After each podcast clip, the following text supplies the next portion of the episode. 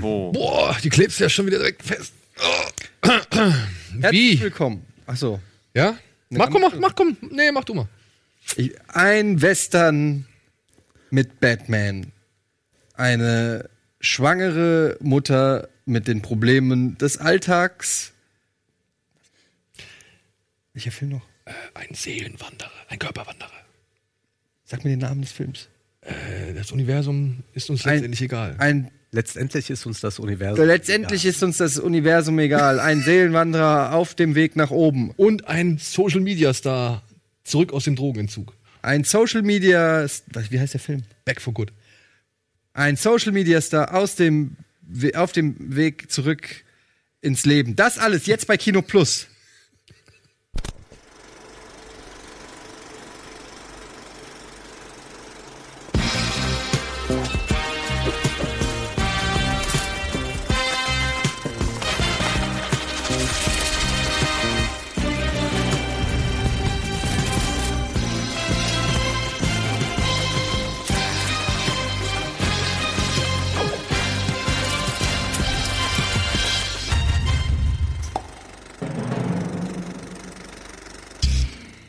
Und außerdem zwei fantastische Gäste. Den weiten Weg aus Tübingen, Aus Koblenz. aus Koblenz. Einfach mal geraten. Einfach. Wolfgang M. Schmidt ist wieder da. Wir freuen uns sehr, dass er heute wieder am Start ist. Schön, dass du gekommen bist. Aber ich sehe ein bisschen nach Tübingen aus, vielleicht, ja. Ein bisschen, sein, da, ja. es ist heute Tübingen-Style. Ja, ja. Und der Mann, äh, das ist auf jeden Fall, ich würde sagen, ähm, ein bisschen Berlin, ein bisschen Köln, aber auch ein bisschen bayerisch. Alles mit. Florentin Will. Hallo, heute. ja, ich äh, freue mich recht herzlich. Das ist alle, mein allererstes Mal offiziell bei Kino Plus. Wow. Ähm, ich bin sehr aufgeregt und ich freue mich sehr, hier sein zu dürfen. Das ist eine große Ehre. Und wir haben ein paar gute Filme heute vorbereitet. Okay. Florentin. Aber dann kannst du ja direkt mal erzählen, was du abseits dieser Filme, die du für heute vorbereitet hast, als letztes gesehen hast. Äh, ich habe It's Always Sunny in Philadelphia gesehen. Ähm, ich habe heute mit Eddie schon darüber gesprochen. Äh, große, äh, sehr beliebte äh, Serie von Eddie auch. Es ist schon eine etwas ältere äh, Comedy-Serie und äh, gefällt mir sehr gut. Ich habe die erste Staffel komplett durchgeschaut. Jede, jede Folge stark. Es ist ein sehr, sehr schwarzer, bitterer Humor. Also ich glaube, jeder hat, äh, jede Folge ähm, hat so, so, so einen Satz, der schon mal zeigt, also irgendwie Charlie äh, äh, was molested oder sowas, wo man schon sofort weiß, okay, hier werden Gags über, über Kindesmissbrauch und über äh, Abtreibung und alles Mögliche gemacht und äh, tatsächlich sehr gut. Und ähm, Eddie meinte, die wird auch noch richtig gut. In der zweiten Staffel kommt dann noch Danny DeVito dazu und äh, deswegen It's Always Sunny in Philadelphia habe ich äh, gesehen. Ab wann, ab wann, in welcher Staffel wird er absichtlich drogenabhängig? Das zweite oder dritte, glaube ich. Ja. Wo sie Crack äh, nehmen, um äh, Welfare, äh, wie heißt das, um soziale Leistung zu kriegen. Die kriegst du aber dann irgendwie in Amerika, zumindest in Philadelphia, nur wenn du zum Beispiel nachweisen kannst, dass du drogensüchtig bist. Und dann nehmen sie absichtlich Crack und bleiben aber drauf hängen. Also ähm, auch eine sehr lustige Folge. Es gibt sehr viele gute Folgen. Und es gibt auch eine Folge, die ist so ein bisschen an den Gazastreifen, äh, an den Nahostkonflikt an, angelehnt, wo dann ihre Bar plötzlich zugezäunt wird und so.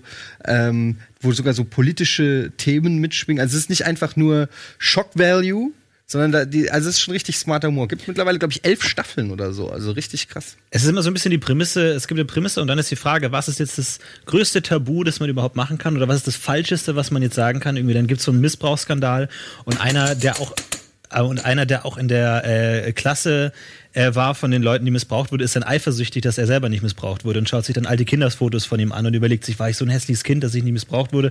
Und es ist immer so ein bisschen das Falscheste und Verbotenste, was man jetzt gerade sagen darf. Aber es ist äh, sehr lustig und auch sehr, ähm, sag ich mal, irgendwie Indie einfach äh, gedreht. Es gibt immer nur wenig Plätze und so und auch die Entstehungsgeschichte ist ja sehr ähm, irgendwie, ja, wir haben da mal irgendwie einen Piloten gedreht aus Scheiß und haben die dann beim Sender eingereicht und der kam dann gut an, irgendwie alles sehr äh, über die Hand gebrochen. Also große Empfehlung, It's Always Sunny in Philadelphia. Ist ein Klassiker, ich fühle mich ein bisschen blöd, weil es ein großer Serienklassiker ist, aber vielleicht gibt es Leute, die den noch nicht kennen. Aber ich es mal rein. nie so breit angekommen, oder? Ne, ist nie so richtig im Mainstream gewesen. Gab es aber auch auf Netflix. Ich weiß nicht, gibt es, glaube ich, nicht mehr auf Net Netflix. Ich glaube, ich habe es bei Aber- iTunes jetzt gehört. Aber es gab es auf, auf Netflix lange Zeit. Und äh, ist eine FX-Serie. Die machen ja oft gute Comedies. Ähm, und ja, wie gesagt, ich war, bin schon relativ lange da auf dem It's Always Sunny. Also ich bin schon lange wieder runter. Wie gesagt, elfte Staffel. Die Serie gibt's glaube ich, seit 13 Jahren oder so. Ähm, war so damals mit Curb Your Enthusiasm eine meiner Favorites, äh, die auch mich und meinen Humor geprägt haben. Wolfgang. Was hat er verbrochen? Er hat Prämisse gesagt, eigentlich zweimal sogar, aber Ich habe 50 Cent. Das ja, ja, ist ja Das gut. ist die Prämissekasse. Okay. Ja. Also überleg dir gut, was du jetzt sagst. Wolfgang, was mich bei dir interessieren würde, ist, was hast du als letztes gesehen? Ich habe einen 70er-Jahre-Film gesehen. Ich habe das letzte Mal, glaube ich, auch einen 70er-Jahre-Film gesehen. Quelle surprise. Äh, ähm, und jetzt war es auch wieder einer aus Italien mit dem wunderbaren Titel Der Vernichter. Äh, von Umberto Lenzi, ein äh, Polizeifilm, Gangsterfilm, der sehr klar, sehr stringent erzählt ist und eigentlich eine normale Krimi-Handlung erzählt und doch merkt man, es geht irgendwie auch um Klassenunterschiede, es geht um den Klassenkonflikt. Das wird alles nur so einmal berührt, aber man merkt doch, dass das besonders äh, stark den Druck erhöht auf die handelnden Akteure dort. Und ein Film, der mich äh, sehr begeistert hat, äh, 90 Minuten, gutes Genre-Kino. Was heißt der Vernichter auf Italienisch? Äh, der Film heißt anders auf Italienisch, Ach so, aber ich okay. weiß nicht, was der Vernichter heißt. Bert, würdest du den schon als Jallo beschreiben? Äh, nee, das ist eigentlich kein äh, Giallo. Es ist eher so ein Polizeifilm, würde ich sagen. Der Aber dann- der aber keine Giallo-Elemente hat. Nee. Und ist der, ist der vor Lenzis Kannibalenphase oder ist der. Der 74 ist der. Das äh, Kannibalenphase war, glaube ich, ein bisschen später. ja, Ja. 80er auf jeden Ja. Fall. Ja, Lenzi der Arbeiter, ne? Ja. Lustig. Würdest du empfehlen für jemanden, Ja. der sich so gar nicht mit dem Genre auskennt? Doch, kann man gucken. Ja, würde ich empfehlen. Ist brutal. Ja, ja, also der ist ab 18 und, und, und äh, er war auch lange Zeit auf dem Index.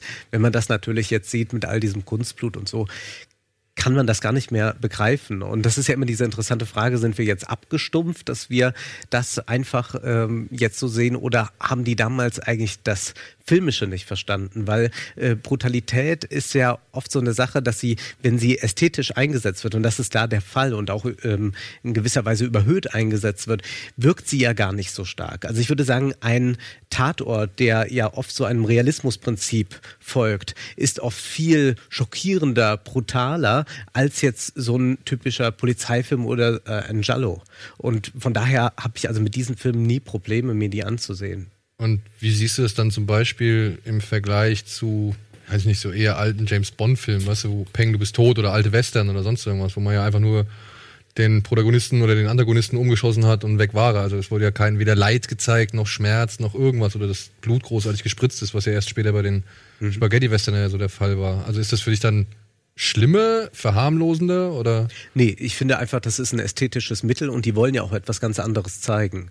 Also Italo-Western wollen ja tatsächlich diese finstere Seite des wilden Westens zeigen. Und sie wollen zeigen, dass es da nur um Geld geht, dass es da nur um Gewalt geht. Und das äh, braucht auch eine andere Ästhetik. Aber es ist ja nie eine, die wirklich äh, einem Realismus irgendwie dient, einem merkwürdigen, sondern es ist immer eine, die sich in erster Linie als Kunstform begreift. Und von daher finde ich das überhaupt nicht schlimm und man sollte diese Filme, also wenn noch welche auf dem Index sind, äh, freigeben, weil das absolut lächerlich ist, verglichen mit dem, was man tatsächlich äh, ständig im Fernsehen sehen kann oder dann auch im Internet zu sehen bekommt. Und es gibt natürlich auch bis heute so einen Pressekodex, dass man in der Regel kein Blut zeigt, also bei einem Autounfall oder irgendetwas. Das ist ja auch da etwas ganz anderes. Wir haben es ja da mit einem realen Tatvorgang zu tun.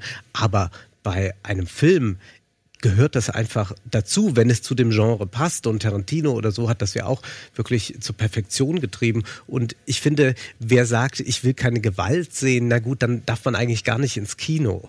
Ja, es gibt auch ganz andere Gewalt, die die, die viel äh, perfider ist, als die, dass ich jemanden sehe, wie da jemand den Bauch aufgeschlitzt bekommt oder so. Es gibt ja auch so etwas wie strukturelle Gewalt oder so, wo Menschen unter Systemen leiden, äh, unter äh, meinetwegen einer großen Ungleichheit leiden. Das kann viel schlimmer sein, sich das anzusehen. Viel mehr leidet man do, äh, dabei, was ja gut ist, um auch zu begreifen, als jetzt, wenn ich mir äh, einen Polizeifilm aus den 70er Jahren ansehe. Also ich bin absoluter Fan dieser Ästhetik auch und mag auch diesen Schmutz, den es ja leider heute im Kino nicht mehr so häufig gibt, was sicherlich auch daran liegt, dass man heute alles auch so schön drehen kann. Also es, es wird schon schwierig, überhaupt noch Schmitz, äh, Schmutz auf der Leinwand zu generieren. Ja, das finde ich auch.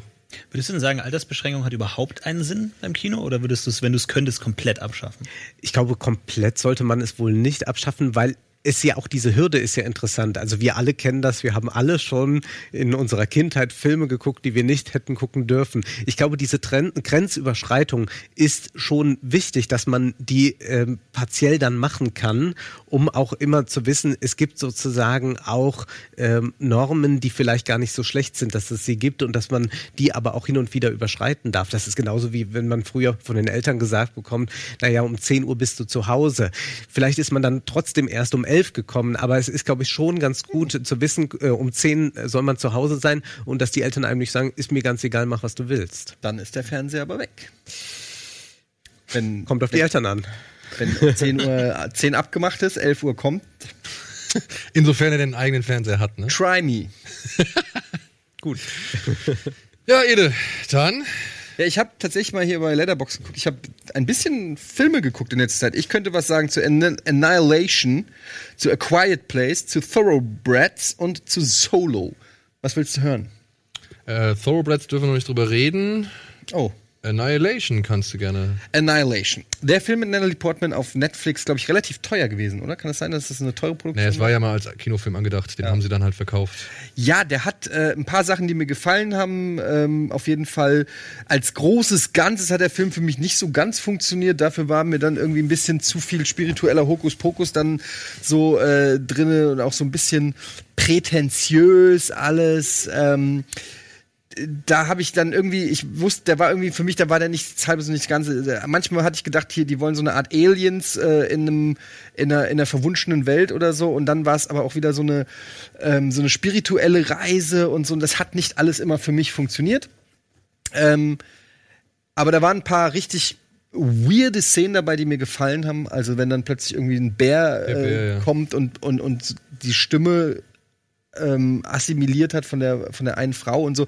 Das waren dann schon so Sachen, wo man sagt, okay, also das habe ich noch nicht gesehen und das hat dann auch irgendeine Form von Effekt auf mich gehabt. Ähm, ich gebe drei von fünf Sternen. Aber der Vorgänger Ex Machina von dem Regisseur ist Ach, das ist von Alex, besser, ja. Alex. Ja. Alex Garland, ja. Ja, Ex Machina mochte Ja. ich sehr, ja. Den fand ich auch besser Den als Annihilation. Und äh, A Quiet Place, ähm, ihr könnt ja mein Letterbox-Review äh, dazu lesen, der fängt sehr gut an und ich finde, dass der eine tolle St- Grundstimmung hat, eine tolle Grundidee. Also erstmal macht er sehr viel richtig, auch bildlich, schauspielerisch gibt es da wenig auszusetzen.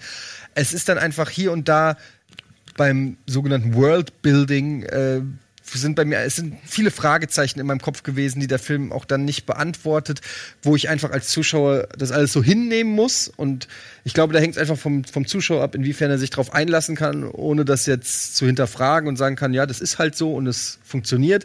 Ich bin aber dann so ein Typ, der dann schon fragt, warum, warum? Wa- Warum ist das jetzt so und warum ist das so? Und das verstehe ich nicht. Ich meine jetzt nicht damit, wo hat er den Sand her, um den Weg unbedingt zu machen, aber einfach, wenn die Elemente, also in dem, in dem Film gibt es ja Monster, die sozusagen die ähm, Erde eingenommen haben, so wie ich das verstanden habe. Ist also quasi ein po postapokalyptischer Film, so suggeriert er es zumindest. Und ähm, da habe ich mich dann schon ein bisschen irgendwie schwer getan, wenn mir das vorzustellen, wie das, wie das auf der großen Skala äh, sein sollte. Es wirkte für mich schon so, das ist eine gute Idee für so ein kleines Kammer-ähnliches Spiel. Kammerspiel ähnlich müsste es, glaube ich, heißen. Ähm, aber wenn ich diese, diesen Gedanken dieser Welt weitergedacht habe, bin ich immer mehr in Logiklöcher gefallen. Und es waren so ein paar Szenen dabei und viele Jumpscares, wo ich überhaupt kein Fan von bin. Jumpscares, das ist für mich immer so ein bisschen billig. Die Katze aus dem Ja. Sack springen lassen, das ist Ich immer. bin deshalb nicht rein, weil ich Ja. keine Lust hatte darauf. ja. Aber Also, der hast du hat noch gar nicht wirklich ein paar gesehen? Schöne, Ja. Der hat ein paar schöne atmosphärische Momente. Aber bei mir war es es ist fast ähnlich wie bei dir. Also da gab es so viele Situationen, wenn du da länger als zwei Minuten drauf rumdenkst, so, dann wird's, reißt plötzlich das ganze Gefüge ein. so. Und dann hat er halt auch, Echt dumme. ja, gegen Ende da kommen halt so wirklich diese klassischen. Der Zuschauer soll sich jetzt aufregen, der soll sich jetzt überlegen fühlen, der soll sich fragen, äh, warum machst du zur Hölle, machst du das und so weiter. Aber das ist mir dann irgendwann, ist mir das auch zu blöd, weißt du? Also nach, nach diversen Filmen, die man halt so gesehen hat, ja. Dabei, wie gesagt, der Film ist stimmungsvoll, der hat ein paar richtig spannende Momente, die Viecher finde ich auch cool. Also ich finde einen Film, der es zum Beispiel besser macht, äh, mit einer ähnlichen ähm, Idee, ist äh, Don't Breathe. Wo die einbrechen bei dem, ich, ich glaube, der Blinde. blind- bei dem blinden Typen Lang. und keine Geräusche machen dürfen in dem Haus. Ähm, der finde ich, der ist intensiver trotzdem und der hat mir Aber auch mehr auch eine Bock gemacht. Qual, oder? Fandst du den nicht gut? Echt? eine Also der ist intensiv, aber ich, aber da, da haben wir doch auch Anstrengend. Ähnliches. Ja.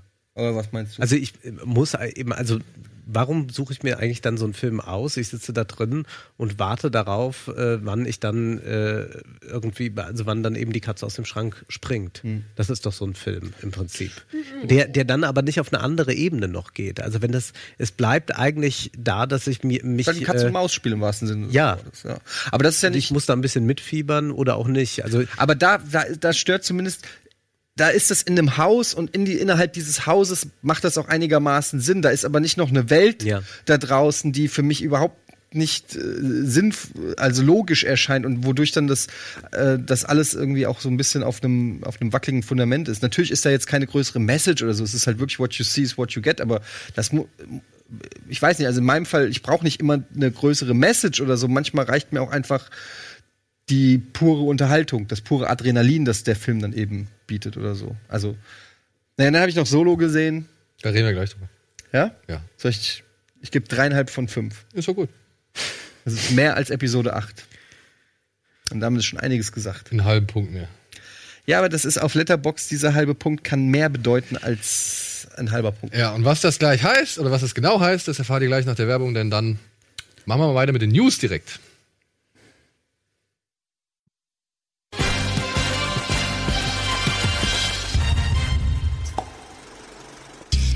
Willkommen zurück zur aktuellen Kinos Plus Ausgabe mit Wolfgang M. Schmidt und Florentin Will zu Gast. Und damit wir gleich über ein Thema sprechen, das den Eddie sehr beschäftigt, wozu er noch gerne was sagen möchte und wozu ich auch gerne seine Meinung hören möchte, fangen wir heute mal an mit den News. Welcome to Hell. Jamie Foxx wird Spawn. Kein Flugschein. Solo A Star Wars Story startet alles andere als glorios. Doppelschlag. Roseanne and The Walking Dead verlieren ihre Stars. Wer wie was? Die Sesamstraßenorganisation klagt gegen die Anarchopuppen von Happy Time Murders.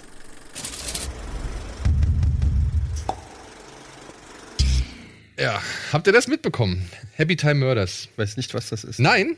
Haben wir einen Trailer dazu? Haben wir. Ja. Happy Time Murders ist ein neuer Film, co-produziert von Melissa McCarthy, inszeniert von Brian Henson, dem Sohn von Jim Henson. Und ja, halt auch diverse Muppet-Filme. Und da geht's halt um das, was die Puppen machen, abseits. Alter, das ist ja Dings. Meet the Peter Feebles. Jackson, Meet the Feebles. Well, it's a great price. It almost makes me wish I had a dick for you to suck. Oh, I take that as a yes. Ja. Und der Film, wirbt unter anderem damit auf seinem Plakat. No Sesam, All Street. Also das Gegenteil von Sesamstraße. Sesame. Sesame, ja. That's okay. That's even better. Got a good time for you.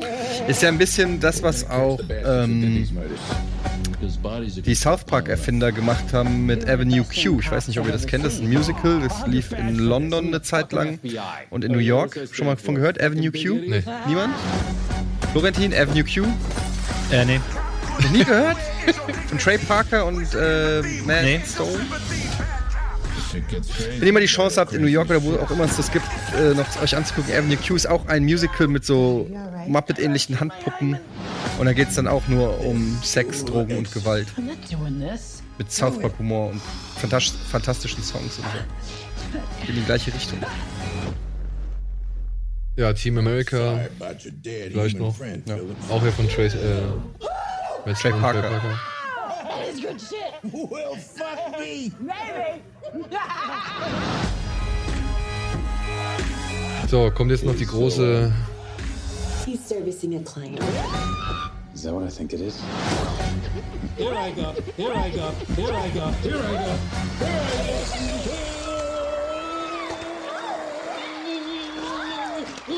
Ja.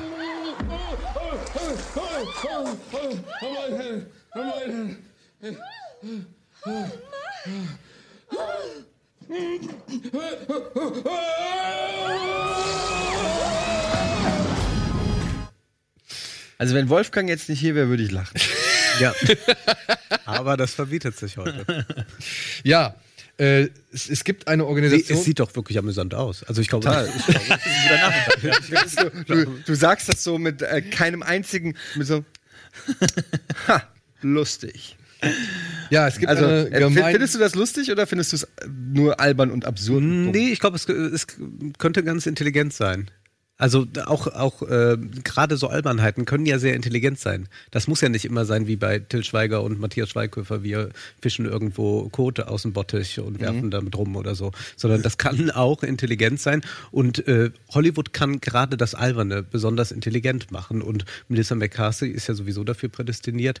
Äh, die hat das schon in vielen Filmen bewiesen. Also ich finde den Film äh, ist, ist verheißungsvoll, ja. Alles klar, okay. Aber wie gesagt, eine geheim, gemeinnützige Organisation, ähm, Sesame Workshop heißt die, hat jetzt geklagt gegen diesen Film. Wegen der Tagline No Sesame All Street. Weil sie halt befürchten, dass die Eltern mit ihren Kindern da reingehen werden und dass das halt als unter falschem Label verkauft wird. Und weil die Puppen halt so ähnlich der Sesamstraße aussehen, dass man da halt irgendwie das falsche Bild kriegt. Ja, was die Macher natürlich damit direkt quittiert haben, indem sie ihren Anwalt Fred, äh, Fred äh, losgeschickt haben, er hier, der ein Statement verkündigt hat. Von wegen, dass sie die Idee großartig finden, mit Jim Henson Company zusammenzuarbeiten und die Geschichte zu erzählen und so weiter. Und ähm, ja, Happy Time Murders ist das erfreuliche Resultat dieser Kollaboration. Wir sind unglaublich zufrieden mit der ersten Reaktion auf den Film und wie positiv der Trailer von seinem Zielpublikum aufgenommen wurde. Obwohl wir enttäuscht sind, dass die Sesamstraße diesen Spaß nicht teilt, haben wir doch großes Vertrauen in unsere jurist juristische Position. Wir freuen uns darauf, erwachsenen Zuschauern unsere bezaubernd unverfrorenen Charaktere noch diesen Sommer vorzustellen. Aber ich denke, das ist exakt das Problem, was wir heute ganz häufig haben, dass es, äh, dass man eben markieren soll jetzt ganz klar, dass auch um, um Gottes Willen keine Kinder oder Jugendlichen da reingehen. Am besten erst ab 21 freigeben und das dann auch so gestalten, dass man überhaupt nicht auf die Idee kommt. Also das ist ja schon diese Idee der Triggerwarnung, äh, die dann hinter äh, so einem Protest äh, steht. Das ist ja genau das, was ähm, Robert Faller in Erwachsenensprache beschrieben hat in seinem Buch, als er mit dem äh, Flugzeug geflogen ist und wollte von Michael Haneke L'amour gucken. Da wurde ihm angezeigt, dass das ein Erwachsenenfilm ist. So als müsste er als Erwachsener davor gewarnt werden, dass er sich jetzt einen Film anguckt, der eine erwachsene Thematik hat. Und ich finde äh, das sehr problematisch, wenn äh, sofort, äh, also so, sobald irgendetwas auch nur den Anschein hat, dass es über gewisse Grenzen hinausgeht und dass ähm, natürlich hier das auch erstmal mit kindlichen Figuren spielt, dass man das sofort dann irgendwie klar machen muss oder am besten gar nicht erst drehen darf. Das ist also in meinen Augen eine vollkommen alberne Prüderie. Gut, Brüderie in Amerika ist ja jetzt auch nicht so gerade. Naja, wir haben, wir haben hier äh, zum Teil auch solche Bestrebungen und ähm, dann kann man dem Film ja nur alles Gute wünschen. Jetzt erst recht. Jetzt erst recht. Florentin, hast du Bock drauf? Aber ich weiß nicht, ich, ich, also im Trailer nicht so wahnsinnig. Ich weiß nicht, ob die Muppets an sich, also ich meine, oder die, diese Figuren, ob das nicht schon zu abgegriffen ist und ob die nicht zu, schon für sich verrückt genug sind, nicht schon zu verrückt sind, als dass man jetzt da nochmal eine Par Parodie drüber macht, irgendwie, ob das noch genug Fallhöhe hergibt. Wenn man jetzt irgendwie, keine Ahnung, äh, die, die Teletubbies Gone Wild oder so, die Teletubbies, die wirklich mega lieb, mega süß sind, von denen irgendwie so eine, so eine versaute Comedy, würde ich mir anschauen. Aber so diese Figuren, das ist auch mit Team America hat für mich nicht mehr so die krasse Fallhöhe jetzt zu sehen, ah, jetzt haben die Puppen Sex. Wow, habe ich auch schon mal gesehen. Von daher, ähm, aber das ist jetzt nicht unbedingt schlechtes. Ich meine, kann- ähnliche Gags können ja immer noch funktionieren. Ja, was verstehst du schon von Humor, ganz ehrlich? Also, Seit Meet the Feebles muss man ja darauf auch nicht mehr irgendwie, also da hat man ja schon alles gesehen eigentlich. Nee, aber ja, ach, warum nicht? ich meine, klar, das ist, man, man sieht einen Gag und weiß genau, wie es funktioniert. Du siehst die Sex haben, du siehst die Drogen nehmen, du siehst sie mit Gewalt, also all diese Dinge, die du nicht assoziierst mit kindgerechten Puppen. Das ist schon relativ vorhersehbar, aber ähm, wenn die Szenen dann trotzdem lustig sind, ähm, kann es ja funktionieren. Also Du, ich es ja, geht ja auch so ein bisschen Ted fällt mir da auch noch ein, ne? Der lustige äh, Eierbär da von äh, Marky Mark. Ja. Ähm, geht ja auch in die gleiche Richtung. Lustiger Knuddelbär, der aber Drogen nimmt und, und. Motherfuck sagt. Aber das ist ja, letztlich sind das ja ganz brüde Filme. Also die haben ja wirklich äh, Familienbild und Gesellschaftsbild. Äh, da, da, da kann man ja sofort mit in die 50er Jahre zurückreisen und jeder segnet das ab. Bis auf die paar, also das ist einfach nur eine Maskerade. Also eigentlich vertrete ich eine ganz konservative, prüde Position und maskiere die aber dann mit ein paar vulgären Sprüchen. Und das ist ja auch eine gewisse Tendenz in Hollywood und, und äh, Ted ist da sicherlich ein gutes Beispiel, wo das ganz stark gemacht wird. Also den finde ich nun wirklich nicht subversiv. Weil immer noch auf den, sag ich mal, drogennehmenden, versauten, vulgären Bär mit dem Finger gezeigt wird, von wegen, ey, das ist eigentlich nicht die Norm. Erstens das und zweitens ist auch da, da, dahinter steckt ja auch dann letztlich doch ein braves Familienbild und all das. Also das wird ja, es gibt nicht eine wirkliche Grenzüberschreitung. Klar. Gut, die einzige Comic-News, die wir haben, Spawn, kommt jetzt und Jamie Foxx wird, es, wird ihn verkörpern. Zumindest Al Simmons, der Mann, der einst mal Spawn war. Ein Auftragskiller, der reingelegt wurde und dann in der Hölle einen Deal angeboten bekommt. Er darf zurück zu seiner Frau, aber muss dafür halt ein paar Aufgaben erklären. Der erste erledigen. Spawn war Michael J. White. Genau. Und das Problem ist, er darf zurück, allerdings erst fünf Jahre später, nachdem seine Frau dann schon neu geheiratet hat, schwer verbrannt und eben halt als Anführer der Höllenarmee, eben als Spawn. Und Todd McFarlane, der Schöpfer von dem Comic, wie halt auch von dieser Figur, wird jetzt zum ersten Mal selbst inszenieren und hofft auf ein relativ kleines Budget von 10 bis 12 Millionen Dollar, damit er halt auch die Freiheit hat, das zu machen, was er machen möchte. So wenig. Denn er möchte einen erwachsenen Comic-Thriller Aber mit schaffen. 10 Millionen kriegst du keine Special Effects, wenn du schon Jamie Foxx davon bezahlen musst. Ja, ich habe auch keine Ahnung, wie sie es schaffen, aber vielleicht 10 machen- Millionen ist doch heute ein Independent-Film, der, weiß ich nicht, also 10 Millionen ist, kommt auch über Blumhouse, also ähm, Mhm. die werden da auf kostengünstig gehen. Es soll wohl auch immer nur kurz zu sehen sein, also immer zack, zack, knackig. Hm. Ich weiß es nicht. Ich fand den ersten Spawn-Film selbst als kleiner Junge nicht so wirklich überragend und berauschend. Dementsprechend bin ich eigentlich zuversichtlich, dass das vielleicht ein bisschen mehr in die Richtung geht, wie die Comics, die ich gerne gelesen habe. Ja, und dann, was haben wir noch? Ah ja, der große Serienaufreger der Woche, Roseanne Barr, wurde ja nicht nur aus Roseanne geschmissen, aus ihrer eigenen Serie, sondern die Serie wurde komplett eingestellt, weil sie einen doch sehr verfehlten Tweet abgelassen hat. Ein rassistischer Tweet. Ähm, was daran interessant ist, ist, was ich gar nicht wusste, dass dieses Reboot oder, oder die Neuauflage von Roseanne unfassbar erfolgreich war. Die erfolgreichste Serie zurzeit in Amerika gewesen. Ähm, auf, und glaube ich, die erfolgreichste Sendung sowieso auf ABC, wo sie lief. Und also das ist dann aber sicherlich auch keine einfache Entscheidung. Ähm, Die komplette Show zu canceln. Vor allem, weil jetzt halt auch noch. und jetzt, von Aber die ist doch auch abgedreht. Die ist also die, die, die neuen aber Folgen. sollten wir, werden wir neue Folgen geguckt. Die neuen Folgen der ersten Staffel sind abgedreht. Ich, die, da gab's, ich weiß nicht, ich habe es hier so ein, zwei Mal gelesen, dass wohl noch eine zehnte irgendwie hinterhergeschoben werden sollte. Aber es sollte auf jeden Fall eine zweite Staffel kommen mit 13 Folgen. Das war der Plan. Die kommt jetzt nicht mehr. Für den Cast natürlich. Sind dann jetzt alle, die abgedreht sind, ausgestrahlt oder wird das Die sind alle ausgestrahlt, ja. Aber zum Beispiel hier in Deutschland Auswirkungen, äh, also es hat auch Auswirkungen auf, auf Deutschland, weil der, die sollten im Disney Channel, glaube ich, laufen zu Primetime. Würden sie, werden sie jetzt nicht mehr. Also diese neue Staffel wird es nicht zu uns schaffen. Ja, und das finde ich schlimm. Und ich bin absolut, ich mache mich vielleicht unbeliebt, aber äh, ich und ich äh, war natürlich entsetzt über diesen Tweet, aber ich bin für eine Trennung von Künstler und Werk.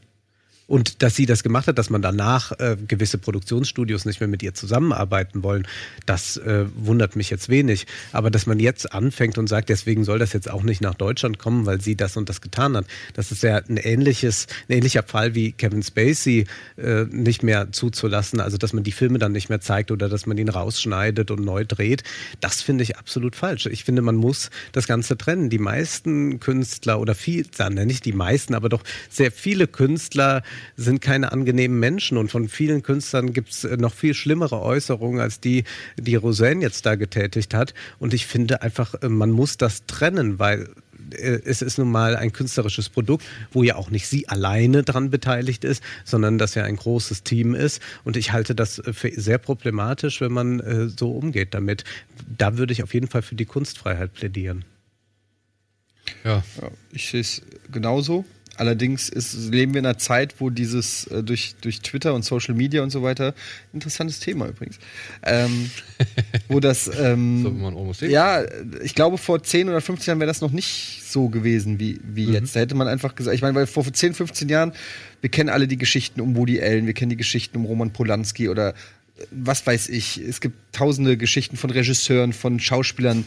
Ich meine, guck dir die ganze Tom Cruise-Geschichte an ähm, mit, mit Scientology. Äh, es gibt Dokumente und, und, und Dokumentation und weiß ich nicht was alles, die beweisen, wie viel Geld er in eine Organisation pumpt, die rassistisch, faschistisch ist, ja, die unfassbare Sachen machen. Und trotzdem kommt ein Mission Impossible ins Kino und Tom Cruise kriegt Audienzen wie der Papst und dem, der rote Teppich wird in jeder Fernsehshow ausgerollt und so. Also da ist natürlich eine, eine Doppelmoral auch ähm, bei vielen Dingen momentan. Morgan Freeman ist ja momentan auch im Feuer ähm, äh, weil er angeblich, äh, also Sexual Misconduct heißt ja der, äh, der englische Vorwurf, was ja auch so ein ganz schwammiger Begriff ist, weil da mittlerweile unter Sexual Misconduct ähm, fällt ja sozusagen rein, wenn, wenn ein Mann zu einer Frau sagt, na, was trägst du heute kein Höschen, bis hin zu sozusagen Rape, also Vergewaltigung, ist alles unter dem Begriff Sexual Misconduct mehr oder weniger ähm, abgespeichert. Und Morgan Freeman hat sich geäußert und hat gesagt, ja, er hat äh, sicherlich Sachen gesagt, die er nicht hätte sagen sollen, aber er hat, äh, aber im Prinzip gibt es keine Differenzierung mehr zwischen dem, was er vielleicht, wo er irgendeinen, sag ich mal, ich will es nicht verharmlosen, aber einen dummen Macho-Spruch gebracht hat oder, oder ein, chauvinistische, ein chauvinistisches Verhalten an den Tag gelegt hat und ähm, einem Harvey Weinstein, der irgendwie wirklich Frauen vergewaltigt und, und, und, und, massiv bedrängt und angegangen und keine Ahnung. Da gibt äh, da gibt's keine Keine, Gre- ja, keine Differenzierung mehr. Und, und plötzlich Ich glaub, sind aber- 80 Jahre Lebenswerk äh, vorbei. Bei Roseanne ist das Problem jetzt auch, ähm, dass es momentan durch die sozialen Medien, glaube ich, so eine Reinigungsfantasie gibt, die unglaublich stark ist. ja, Also sobald jemand etwas sagt und dann äh, und dann dann geht das nicht, das geht natürlich nicht. Und es wird ja auch, also sie hat sich dann, wenn auch sehr eigenartig dafür entschuldigt, aber es hat ja es hat ja es hat ja niemand irgendwie gesagt, ja toll, dass die das mal so gesagt hat, aber dann kommt diese Reinigungsfantasie, dass man so, wenn wir jetzt Roseanne loswerden, wenn wir diese Se äh, Serie nicht mehr ausstrahlen, dann sind wir alle wieder sauber. Und das ist natürlich auch immer die Fantasie, dann ist die Welt dadurch von Rassismus und so weiter befreit. Der strukturelle Rassismus, der unglaublich stark ist, der auch zum Teil zugenommen hat in den USA, aber auch hier, der wird dann nicht mehr angesprochen, sondern man sucht sich einzelne Figuren aus und ist dann froh, wenn diese weg sind und glaubt dann auch selbst, man hat sich irgendwie weiß gewaschen. Und das halte ich für sehr problematisch. Vor allem, ich verstehe es nicht so. Also, ja, okay, nee, doch, vergiss, vergiss es. Die Frau hat die Frau beleidigt, dementsprechend. Aber ich fand auch ihre Rechtfertigung, die haben es ja sie- nur noch schlimmer gemacht Sie, eigentlich. sie hat es noch schlimmer gemacht und sie ist auch uneinsichtig und es ist ja auch nicht das, das erste Mal, dass Roseanne sich äh, Das muss man auch in, dazu sagen. solche Das, das steht aber ja auch, also das steht ja gar nicht zur Debatte, dass das, dass, dass die vielleicht wirklich eine, eine dumme Person ist oder eine ätzende oder wie auch immer. Die Frage ist ja, darf man deshalb Roseanne nicht gucken? Das ist Ich würde auf jeden Fall diese Serie jetzt sehr gerne sehen, weil ich früher unglaublich gern Roseanne Ich geguckt auch. habe. Und ich natürlich jetzt wissen will, wie das ist, also im Zeitalter von Trump, weil Roseanne ist ja da auch eine Trump-Wählerin. Und das ist ja die Frage, ob diese ähm, Klasse, die tatsächlich ja in Serien im Kino kaum noch vorkommt, da ähm, anders repräsentiert wird. Und äh, die Leute, die das mit ihr zusammengeschrieben haben, das sind ja nicht alles eingefleischte Republikaner. Nee, das sind also das könnte, viele Liberale. das könnte vielleicht eine interessante Serie Also sein. Irgendwann werden wir sie ja sehen können. Ich, ich finde es ja auch interessant, dass sie so erfolgreich war, nachdem ja äh, Kevin Can Wait und ich glaube auch Fuller House ja eher nicht so gut liefen, also diese ganzen Reboots. Anscheinend, ich war sehr überrascht, dass du gesagt hast, dass Roseanne so gut lief. Ist ja vielleicht auch so ein bisschen auf Ja, weil die Serie, die Serie soll halt wirklich ähm, den Haushalt da bei den Connors, so wie sie heißen, geschildert haben, wo halt halt Liberale und Trump-Wähler halt aufeinandertreffen. So. Also in diesem Haushalt kommen alle politischen Meinungen zusammen und das war wohl gerade in Amerika ein riesengroßes Ding. Ist- Und auch die, Entschuldigung, auch die Showrunnerin, ja, die eine überzeugte Liberale ist, hat halt gesagt, ja, Wanda sie macht, Sykes. ja, nee, nicht die andere, die andere, diese Danelle, irgendwie so Wiley oder wie sie heißt, die meinte halt auch, ähm, sie macht diese Sendung, weil sie damit in die Wohnzimmer von den Leuten kommt, die halt Trump wählen. Ja. Aber es ist natürlich in Amerika, ich meine, es ist hier in Deutschland schon ein Riesenthema, also kann man sich vorstellen, dass es in Amerika ein noch viel größeres Thema ist, weil Ich die, mein- die leben ja unter Trump, also es wird es ständig auch dort Diskussion sein. Das Interessante daran ist, dass ähm, dass äh, ja quasi es kaum Sendungen oder Serien oder Sitcoms gibt, die pro Trump sind. Gibt es ja nicht. Also die gesamt Hollywood und, und, und gesamte Entertainment-Industrie ist ja sehr liberal und ähm, da, da gibt es das nicht. Das heißt, in dem Moment, wo eine Serie kommt, die zumindest ähm, Trump-Sympathisanten hat, die nicht aber automatisch, weiß ich nicht, ein Redneck ist, der irgendwie äh, in den Schenkel seines eigenen Kindes beißt oder irgendwie sowas. Also so einfach nur stupide Ja. zur, zur äh, Veralberung gemacht wird, sondern je, vielleicht tatsächlich sogar auf sympathische Art und Weise zeigt oder zeigt, äh, dass es auch Menschen sind, die äh, ja, wie ich sag mal, wie du und ich sind die halt nur Trump. Also das ist ja das, das ist ja das Absurde. Als ich gehört habe, Roseanne äh, ist Trump Supporter, habe ich auch erstmal gedacht, echt krass, hätte ich nicht gedacht, weil man denkt irgendwie, das könnte ja nur Redneck sein, aber nein, so ist es natürlich nicht. Du wirst ja nicht äh, amerikanischer Präsident, ähm, weil nur Rednecks dich wählen oder so. Und also Der, äh, Roseanne es gibt hat ja auch, es gibt ja in dem Volk auch Leute, die, Ja, die äh, früheren Folgen haben aber schon immer sehr stark diese soziale Frage verhandelt, die Arbeiterklasse in den Mittelpunkt gerückt. Und das sind ja eben sehr viele, die auch Trump gewählt haben oder mit ihm sympathisieren. Genau. Und deswegen ist das eigentlich ein, ein genialer Einfall, und äh, da wieder anzuknüpfen und jetzt zu fragen. Aber eines Tages werden wir sie sehen und dann sprechen wir mal drüber, oder? Ja. ja, ich habe Vor allem ist jetzt halt ein bisschen unklar, wie jetzt noch die Bezahlungen ausstehen. Ne? Da gibt es halt so ein paar Unstimmigkeiten, weil auch gerade John Goodman und die ganzen Leute, die jetzt da nochmal zurückgekommen sind, die kriegen halt noch einiges an Geld so. Ja, wenn was übrig bleibt, ich nehme es.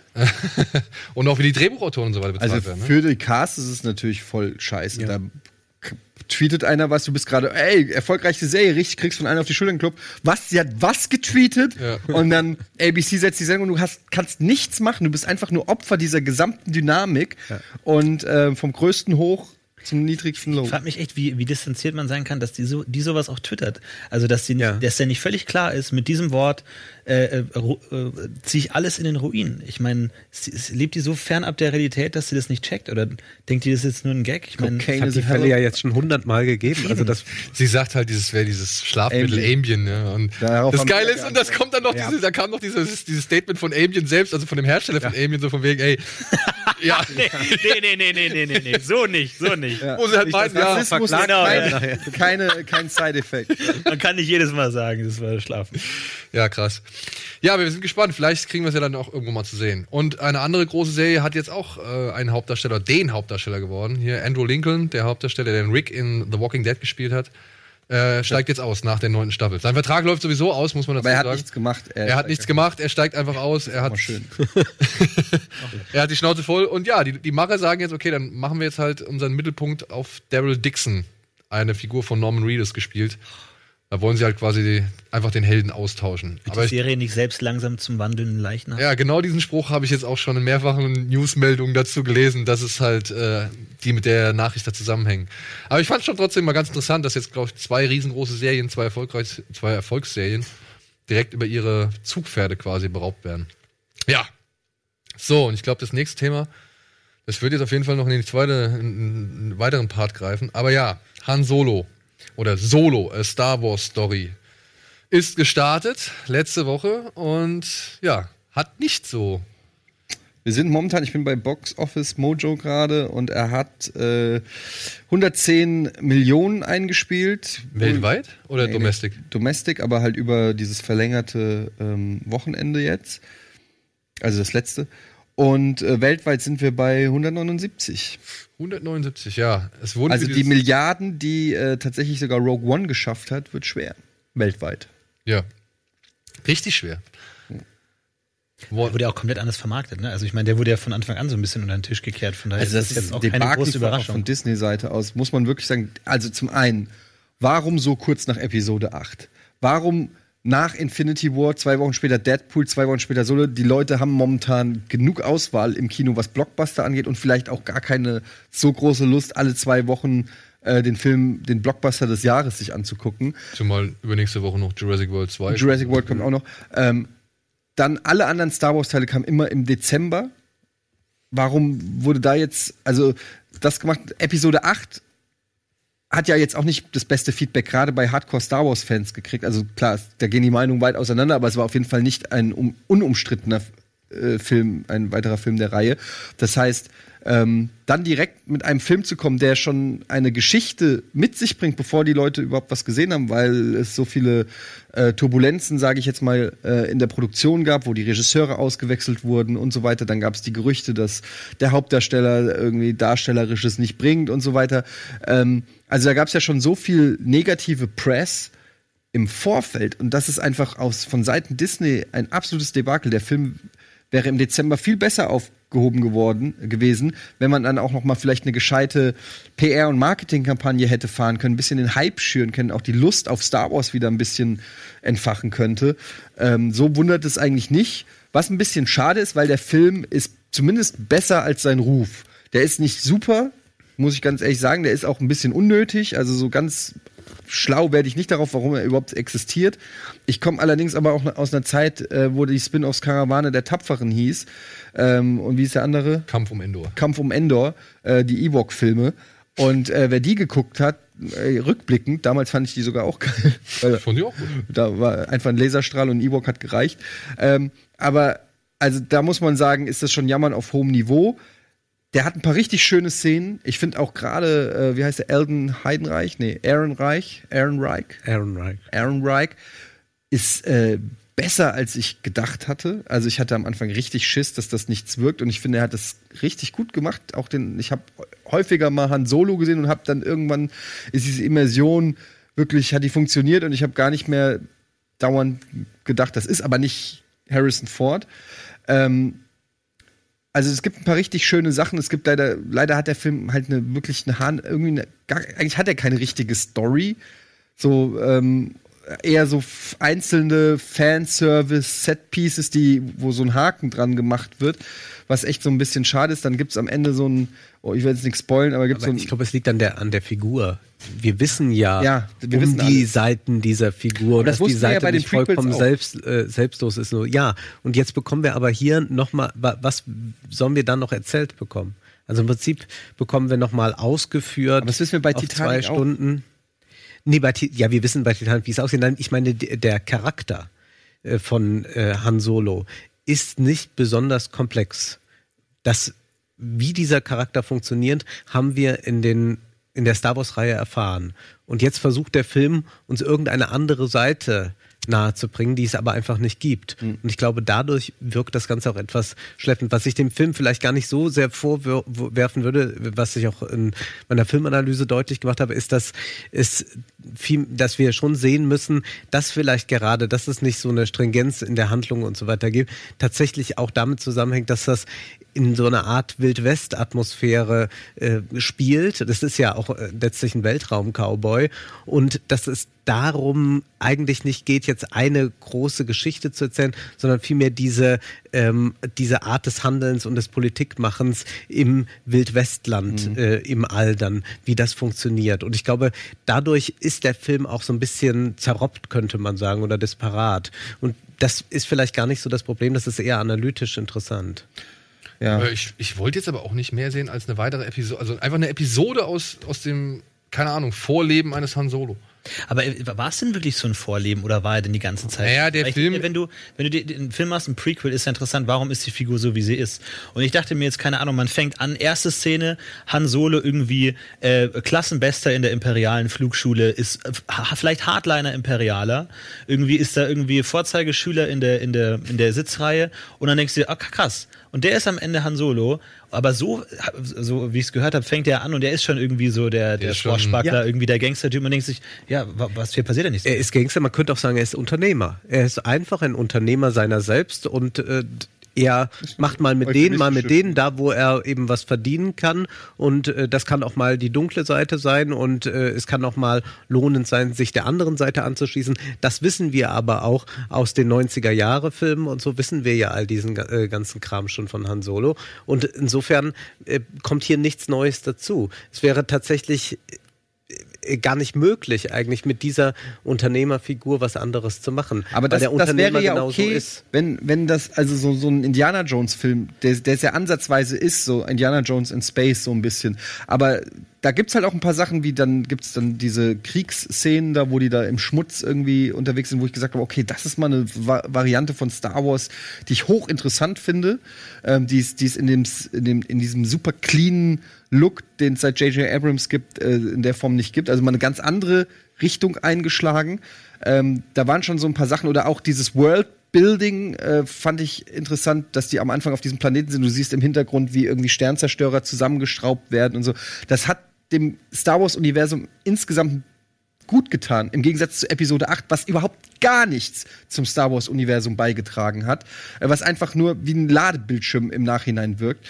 Und äh, da sind so ein paar Sachen, die mir gut gefallen haben, aber dann hast du halt auch so diese Charakter, den Charakter von Paul Bettany oder Emilia Clarke, hättest auch weglassen können. Das ist völlig unnötige Story-Elemente, die total belanglos sind. Emilia Clarke ist auch eine furchtbare Schauspielerin, meiner Meinung nach. Ähm, die funktioniert als Khaleesi, wenn sie auf dem Drachen sitzt, okay, weil ich mich dran gewöhnt habe. Ansonsten will ich die eigentlich in gar keinem anderen Film mehr sehen. Will ich einfach nicht mehr sehen. So. Und ähm, die, da, da waren dann so einfach auch so ein paar äh, Sachen. Auch Woody Harrelson war okay, aber auch so ein bisschen verschenkt. Zwei, drei geile Szenen. Insgesamt hat er mir Spaß gemacht. Aber was willst du denn mehr? Ich weiß es auch. Ich kann es dir nicht sagen. Wir reden von der Franchise. Aber Rogue One war gut. Ich will einfach Der, auch. der, war, der war sehr klug angelegt. Der hat auch wirklich so das Ja. Politische wirklich nach vorne Ja, aber jetzt, gestellt. pass auf, das sagst du jetzt, ja. Und ich weiß aber auch, dass wir hier darüber diskutiert haben, wie lange dieser Film eigentlich braucht, um ein bisschen in die Gänge zu kommen, dass keine Figur, die ans Herz gewachsen ist. Und dass da so ein Part drin war mit Forrest Whitaker, den man eigentlich auch nicht gebraucht hat. Ja.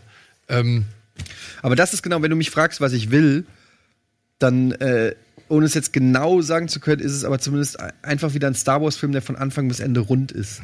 Der einfach, so wie Empire Strikes Back, wo, wo ich einfach jede, wo jede einzelne Szene fast perfekt ist. Das ist meine Erwartungshaltung an äh, die größte, ans größte Franchise. Okay, ist wahrscheinlich mittlerweile nicht mehr das größte, aber für mich Herzensfranchise. Ähm, Ja. Und das kriege ich einfach nicht mehr. das kriegt, Ich, ja. ich, ich glaube, jeder Star Wars-Fan muss für sich selber irgendwann mal zu dem Entschluss kommen, dass Star Wars nichts Besonderes mehr ist.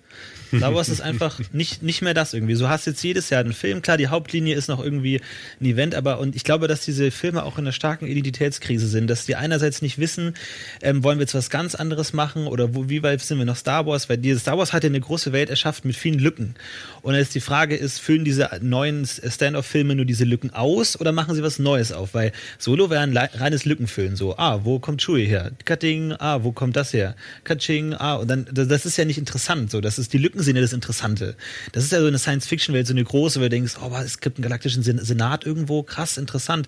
Aber du willst ja nicht unbedingt sehen, was diese Filme dann vielleicht interessanter machen würde, wenn sie eigene Kosmen aufmachen in dieser Welt, die dann auch wieder Lücken haben, wo es interessant wird. Aber so ist immer so dieses, immer so dieses Hardcore-Fanservice, was alle nervt, glaube ich, was Und es ist so formular, es ist so formularisch, es ist so, ähm, die, das, du, du weißt genau, es gibt immer diesen, genau wie du sagst, diesen Fanservice, diese Callbacks an früher, die so eine gewisse Lücke, wie kriegt er seine Waffe, wie kriegt er seinen Namen, wie trifft er auf Chewie, wie, also das ist alles immer. Das ist repetitiv, das, so eine gleiche.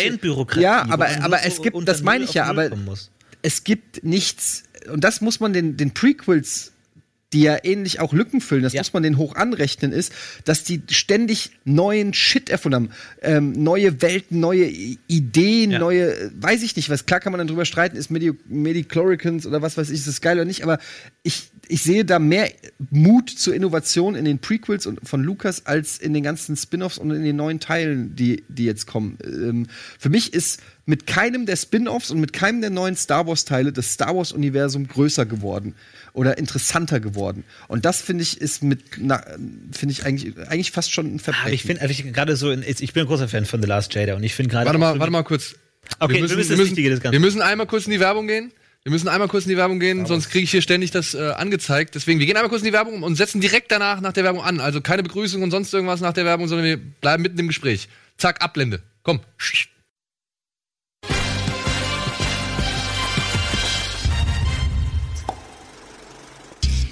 Nein, so, zack. Jetzt Mach deinen Punkt direkt weiter. Nein, ich würde sagen, dass in The Last Jedi viele coole Sachen angesprochen werden. Du hast diese ganze Jedi-Akademie-Zeit mit Luke Skywalker, von der du noch gar nichts weißt, wo du stückweise hier und da Dinge gesehen hast. Du hast diese, diese neuen äh, äh, Macht. Das ist auch so ein Ding, dass die Star Wars-Fans dann oft, wenn die neuen Sachen dann sagen, ja, wie, das gab's ja noch nie. Wie, Treibstoff war ja noch nie ein Thema. Warum ist denn jetzt plötzlich Treibstoff ein Thema? Ja, Leute, wollt ihr jetzt neue Sachen oder wollt ihr das alte wieder gekaut haben? Das ist wie, früher gab's diese Force-Kommunikation noch nie. Wie, die gibt's jetzt plötzlich? Warum hat es damals in Episode 4 Obi-Wan, bla, bla. So, da muss man auch denken, so, will man jetzt neue Sachen oder nicht? Und da, finde ich, waren viele gute Ideen darin, die funktioniert haben. Aber gut, ich meine, Ich sehe es fast schon ein bisschen ähnlich bei einem Fuß wie beim Fußballverein, weil ehrlich, du musst dich halt auch mal mit deinem Anspruchsdenken, du musst dich aber mit deinem Anspruchsdenken mal ein bisschen auch an die Sache anpassen, ja, weil das ist nämlich auch so eine Sache. Star Wars ist nicht tot gewesen, ja. Die Leute, viele Leute beziehen das, glaube ich, echt immer nur auf diese Filme, also auf die Filme so. Aber wenn man mal bedenkt, wie viele Serien es zu Star Wars gibt, ja, es gibt die Clone Wars, es gibt die Freemakers, es gibt die Lego-Geschichten und so weiter und so fort. Es gibt zigtausend Comics, es gibt, es gibt Orangen, mit die aussehen oder die als BB-8 vermarktet werden. Es gibt Naja, gut, Zahnbürsten. aber nein, nein, nein, nein, nein, nein. Das ist- Es ist, es ist nicht. albern. Na, wieso wird's albern? Weil das Expanded Uni Universe, du kannst ja nicht den, den ganzen, die, die Merchandisierung des Star Wars-Universums jetzt noch in den Kanon mit einbeziehen, dann wird es irgendwann albern. Ich beziehe nicht die Merchandisierung. Ich sage nur, dass Star über die Wars. Filme reden. Ja, aber nichtsdestotrotz gehört doch alles Mögliche dazu. Aber ich glaube, das ist jetzt wie wenn man bei Hitchcock sagt, er hat ja auch Serie gemacht. Aber diese Serien sind unerheblich. Es geht halt um die großen ikonischen Werke. Okay. Und da würde ich Florentin absolut recht geben, dass äh, der, was jetzt momentan gemacht wird, ist halt irgendwelche Lücken zu füllen, die aber eigentlich die Faszination ausgemacht hat. Also wir können uns ja mal die großen Geschichten der Weltliteratur ansehen und fragen, ob wir immer da äh, noch eine Lücke füllen wollen. Äh, was hat Romeo eigentlich vorher gemacht? Nein. Wie, wa- was macht das Gretchen, wenn der Faust nicht da ist und so. Will man das wirklich haben? Weil ich glaube, dass man tatsächlich äh, du, durch auch das, was noch offen bleibt, eine Faszination weckt. Und hier, das ist tatsächlich so ein bürokratisches Anliegen.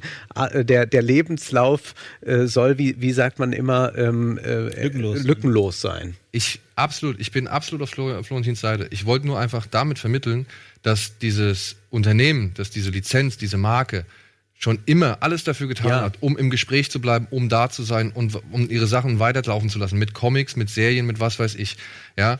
Und dass die halt nun mal, und da gebe ich, wie gesagt, bin ich vollkommen auf Florentins Seite. Ich will auch gar nicht dagegen argumentieren. Ich sage einfach nur, dass das Problem ist, dass das Anspruchsdenken der Fans dann halt auch dementsprechend vielleicht mal hinterfragt werden sollte, weil die Leute, die halt das, Sache- die Sachen produzieren, nicht mehr wissen, was sie machen sollen. Denn machen sie etwas Neues, wie Florentin gesagt hat, nämlich voll auf seiner Seite, regen sich genug Leute auf, bleiben sie beim Alten, regen sich auch genug Leute auf. Also wird diese, wird diese Agenda abgehakt, wird diese, und ich bin auch absolut gegen die Entmystifizierung. Ich muss nicht wissen, wie er den Kessel Run irgendwie in 12 Parsecs bestanden hat. Warum? Das habe ich erfahren, darum konnte ich meine eigenen Fantasien spinnen. Gib mir ein neues Abenteuer. Zeig mir, wie er irgendwie eine andere Flugstrecke nicht, dass man findet. jetzt den Fans den Vorwurf, das, das finde ich falsch.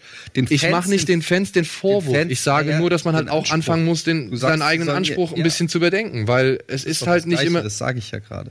Ob du es jetzt Vorwurf nennst oder nicht, aber du suchst ja in dem Moment den Fehler bei der Erwartungshaltung und das finde ich ist verkehrt. Nein, ich suche nicht den Fehler bei der Frage ist ja auch, Erwartungshaltung. ob man auf einer anderen Ebene kommen kann und sagen kann, wir betrachten das als Produkt eines riesigen Konzerns.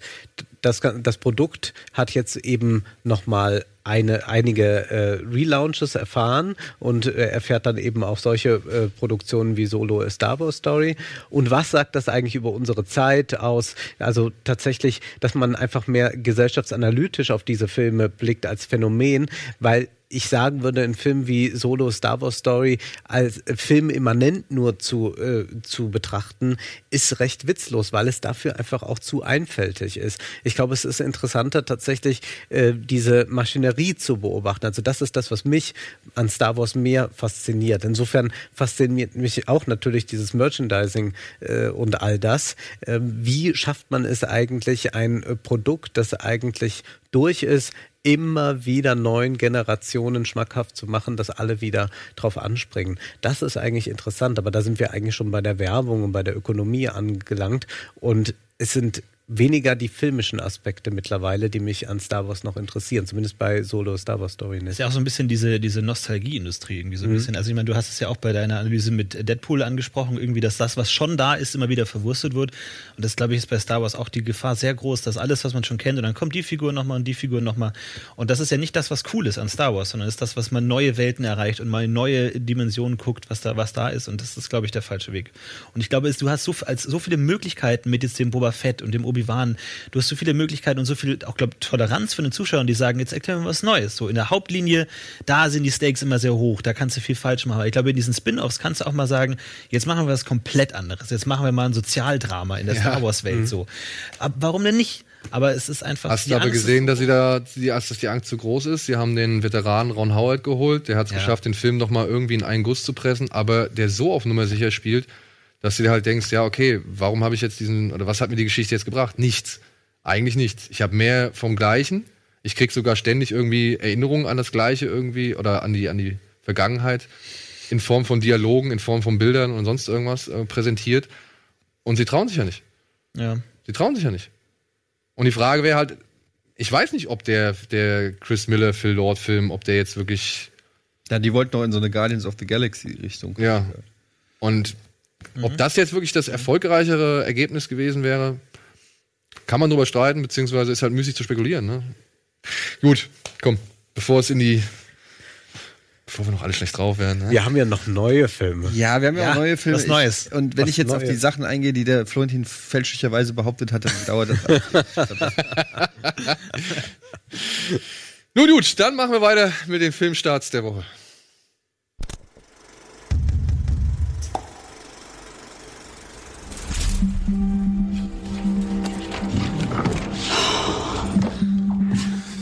Hey, Tiefkühlpizza, super. Ich habe Wilde getötet, weil das meine Aufgabe ist. Einfach. Jetzt aber nicht so ein Opfer. Wir gehen jetzt mal ein bisschen schubsen. Ich bin jemand, der jeden Tag in einem anderen Körper aufwacht. Nie zweimal derselbe Mensch.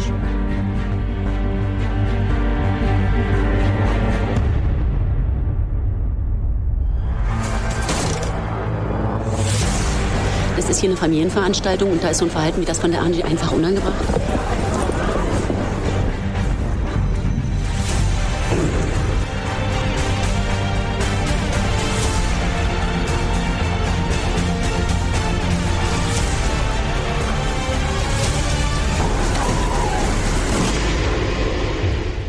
Der, Ja, aber dafür muss es ja erstmal anders sein, damit es geil werden kann. ja, aber den, den Geilpart, jetzt den Geilpart hat Last Jedi aber leider vergessen.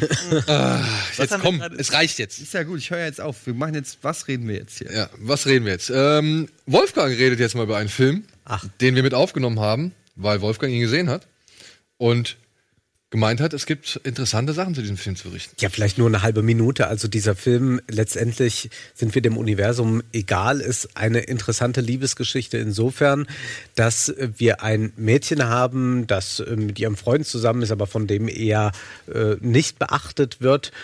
Es aber dann eines Tages so ist, dass dieser Freund ganz anders ist, wie ausgewechselt. Sie verleben auch dann einen wunderbaren Tag am Strand. Alles ist wunderbar. Am nächsten Tag ist der Freund wieder so wie vorher.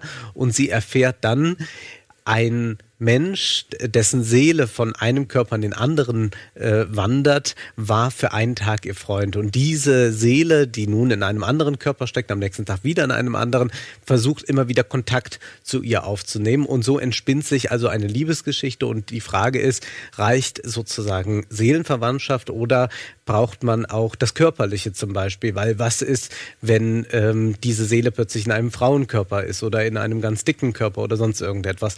Also das ist im Prinzip dieser Leib-Seele-Dualismus, würden die Philosophen sagen, der hier verhandelt wird. Und es geht natürlich auch darum, ob es so etwas gibt wie unbedingte Liebe oder das ist, könnte man auch sagen, so eine Paraphrase des Satzes von Bettina von Arnim, ich will geliebt sein oder ich will begriffen sein, das ist eins. Und insofern ist das ein durchaus interessanter Jugendfilm, den man sich aber auch ansehen kann, wenn man etwas älter ist. Also keine unbedingte Empfehlung, aber ein Film, der mich äh, doch in irgendeiner Weise fasziniert hat. Vielleicht mache ich mal noch eine Analyse dazu, mal schauen. Ist aber basiert auf einem Roman, ne? Auf einem Basiert auf einem Roman von David äh, Le Leviathan, ein äh, Kinder- und Jugendbuchautor, der hat viele Bestseller geschrieben. Two Kissing Boys ist ein recht bekannter Roman von ihm und dieser äh, Film ist aber sehr nah am Roman dran, kann man sagen. Ich habe nur gehört oder gelesen, dass die Perspektive ein bisschen verschoben worden ist. Ja. Während der Roman irgendwie aus Der- seiner Sicht, genau. also aus dem Gestaltwandler-Sicht äh, erzählt wird, wird der Film eher aus der Sicht des Mädchens. Eher aus ihrer Sicht, aber auch aus der, der ähm, des, des Seelenwanderers. Das ist äh, sicherlich äh, dem Film geschuldet, da das sehr schwierig wäre, wahrscheinlich das dramaturgisch so zu erzählen. Es wäre ein experimentellerer Film geworden. So ist es doch auch eine typische Boy Meets Girl Geschichte. Aber ein Film, der ein bisschen herausragt, weil man eigentlich immer weniger solche äh, Teenie-Romanzen im Kino zu sehen bekommt. Und das Problem ist ein bisschen die Darstellungsweise. Es gibt diese wunderbare Anekdote von einem Hollywood-Produzent, ich weiß nicht mehr, wer das war, in den 40er Jahren, dem äh, man, äh, dem schrieben Leute, äh, das Problem an ihren Filmen ist, dass man immer nur alte Klischees sieht. Und dann notiert er für all seine Angestellten, wir brauchen neue Klischees. Und diesen Eindruck habe ich hier bei dem Film ein bisschen, dass er vor allem neue Klischees produziert. Ja gut, aber vielleicht ist er ja für den einen oder anderen ganz interessant, der vielleicht, ja, keine Ahnung. Ist das, ist das sag ich mal, für die, hast du diesen, ähm, das Schicksal ist ein mieser Verräter? Ja, Glaubst du, das wäre so die Zielgruppe von wäre die Zielgruppe, zu der ich mich aber auch Ja, aber ich meine, ich, ich, ich würde es jetzt, ich will jetzt nicht dieser ausschließen, Obwohl, sondern, das Schicksal ist ein mieser Verräter ist sicherlich ein besserer Film als dieser hier. Ja, okay. Gut, dann gibt's einen Film, einen deutschen Beitrag für diese Woche. Den haben, glaube ich, nur Wolfgang und ich gesehen. Er heißt Back for Good. Ist das Regiedebüt einer Dame namens, ich glaube, Mia Ziegler. Und handelt von einem, ja, wie soll man sagen, von einer modernen Tatjana Xell. Ja. Eine, eine, ja, Social Media Queen, It Girl, was ich, Promi-Sternchen, Schlagzeilen hinterherrennerin, wie man immer es auch nennen möchte, die einen Drogenentzug hinter sich hat, aber ja, jetzt auch von allen Leuten, mit denen sie früher zu tun hatte, irgendwie gemieden wird. Und jetzt gezwungen ist, zu ihrer Mutter zurückzukehren und dort dann gemeinsam mit ihrer kleinen Schwester Kiki ein Zimmer zu teilen, obwohl sie eigentlich nur ein großes Ziel hat, nämlich nach dem Drogenentzug direkt ins Dschungelcamp. Also im Prinzip ist das doch ein Film, der basiert auf. Wie heißt sie? Die Blonde. Deutsche. Gina Lisa? Nee, Gina Lisa älter, älter, älter. Hier, äh, ähm, hier die Katzenberger? Nee. Aus Männerpension. Äh, äh, äh, nicht Vera, Veronika Ferres wollte ich sagen. Nein, hier Dings, die Heidekönigin. Wie heißt sie? Heidi Klum? Nein. Die mit Thomas D. zusammen war und mit Dings, wie heißt sie denn? Ist sie schon wirklich aus allen. Ariane Sommer? Nein, die auch im, im Dschungelcamp war. Ich will die ganze Zeit Esther sagen. Florentin, jetzt sag's halt. Ich weiß wirklich nicht, wen du meinst. Ah, ja, jetzt, jetzt mal. Also ich bin bin ja wirklich nicht so Dschungelcamp-Fan und habe jede Staffel gesehen. Wie heißt sie denn? Jenny Elvers. Jenny Elvers. Jenny Jenny Elvers. Ja. Das Ja. ist eigentlich Jenny Elvers. Ja. Ja, obwohl es schon eine jüngere Variante ist. Also ich würde eher sagen, das geht schon in die Richtung Gina Lisa oder Michaela Schäfer. Genau. Ähm, also diese, die, die so vor paar Jahren doch äh, sehr präsent waren in den Medien. Und das ist halt ein, zum einen ein, Drama natürlich und das ist aber auch ein Film, der Kritik üben will an dieser äh, B-C-Promi-Welt, wo eben Leute ausgenutzt werden, damit sie dann dies oder das vor der Kamera tun, damit es wieder einen Skandal gibt, damit sie sich dadurch überhaupt qualifizieren, um ins Dschungelcamp eingeladen zu werden. Und ich finde diese Kritik tatsächlich etwas plump und ein bisschen langweilig. Also man schaut sich das an und man denkt, natürlich ist das irgendwie ein armes Mädel und man sagt aber, wie kann die auch nur und was ist das für eine irrsinnige Welt? Und äh, der Film mündet eigentlich in so einer Botschaft, dass man sich eben damit anfreunden doch soll, äh, was man vor Ort hat, dass man wieder zur Familie zurückkehrt und eben nicht diesen Wahnsinn betreibt. Nun muss man aber sagen, und das finde ich, dass der Film eben diese Gesellschaftskritik überhaupt nicht übt, dass wir heute diese Phänomene der C-Prominenz haben, dieser Leute, die einfach äh, eine Ge Gesichtsprominenz haben, ohne dass sie irgendeine besondere Leistung vorweisen können. Das liegt sicherlich auch daran, dass wir heute in einer Gesellschaft leben, wie der Soziologe Andreas Reckwes sagen würde, eine Gesellschaft der Singularität. Normalitäten. Das heißt, wir wollen alle etwas Besonderes sein und das Allgemeine oder man könnte auch sagen, das Normale ist etwas, was ähm, eher äh, nicht so angesehen wird. Natürlich gibt es so einen äh, Normierungs- und Normalisierungsdruck, aber irgendwie soll sich doch jeder als besonders herausstellen durch seinen Lebenslauf, durch seine sei ein Performer, performe dein Leben, hab irgendwie einen ganz äh, tollen Social Media Account und es gibt eben Leute, die jetzt nicht ein besonderes Talent haben, irgendwie Fußball spielen können oder oder Pianisten sind oder sonst was. Und die versuchen aber irgendwie diese Doktrin, die sie überall hören, sei etwas Besonderes, irgendwie dann doch dieser gerecht zu werden. Und das ist dann oft der Weg über Castingshows oder über Dschungelcamp und solche Dinge zu gehen.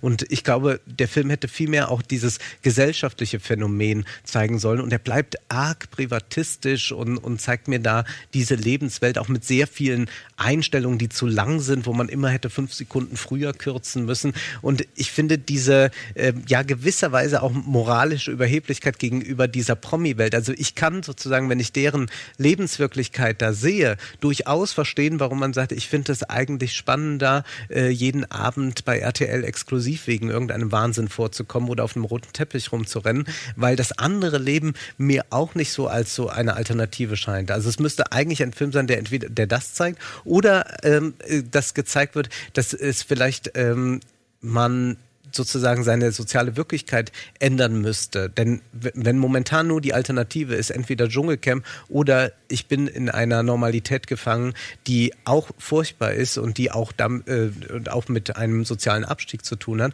dann kann ich durchaus Leute verstehen, die sagen, ich mache bei einer Castingshow mit und äh, fress Kakerlaken, krieg aber 50.000 dafür, weil ich nicht den ganzen Tag einen Job machen will, der einfach furchtbar ist. Und äh, ich finde, da sollte eigentlich so ein Film mehr Differenz wagen und vielleicht auch mehr Verständnis aufbringen und das Ganze systemischer betrachten. Aber wie kurz? Also da muss ich sagen, da stimme ich dem Wolfgang zu.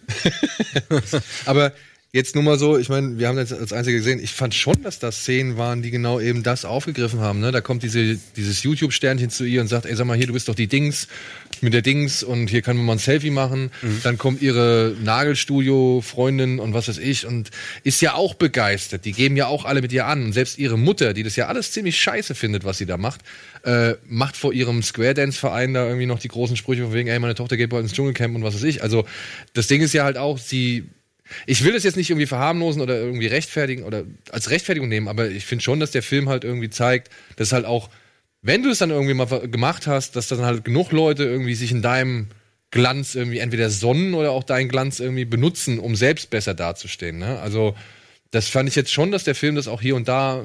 Das macht der Film schon. Ich glaube aber, dass er nicht wirklich ähm, erklären kann, das Phänomen, warum sich Leute so etwas antun und sagen, so, ich mache jetzt irg bei irgendeiner Party eine Lesben-Szene, damit ich morgen in den Schlagzeilen bin, damit das und das passiert. Ich glaube, dass äh, da, da schaut man eben drauf wie auf einen Zoo und äh, versteht aber nicht, was da in den Käfigen vor sich geht. Und ich glaube, das wäre aber eigentlich ein intelligenter Film, der das leisten könnte. Man kann, glaube ich, diese Phänomene ganz gut erklären. Und man kann ja auch fragen, äh, warum soll das dann auch schlechter sein, äh, als das Leben zu leben, was sie da umgibt in ihrer Familie, weil das auch nicht besonders befriedigend ist.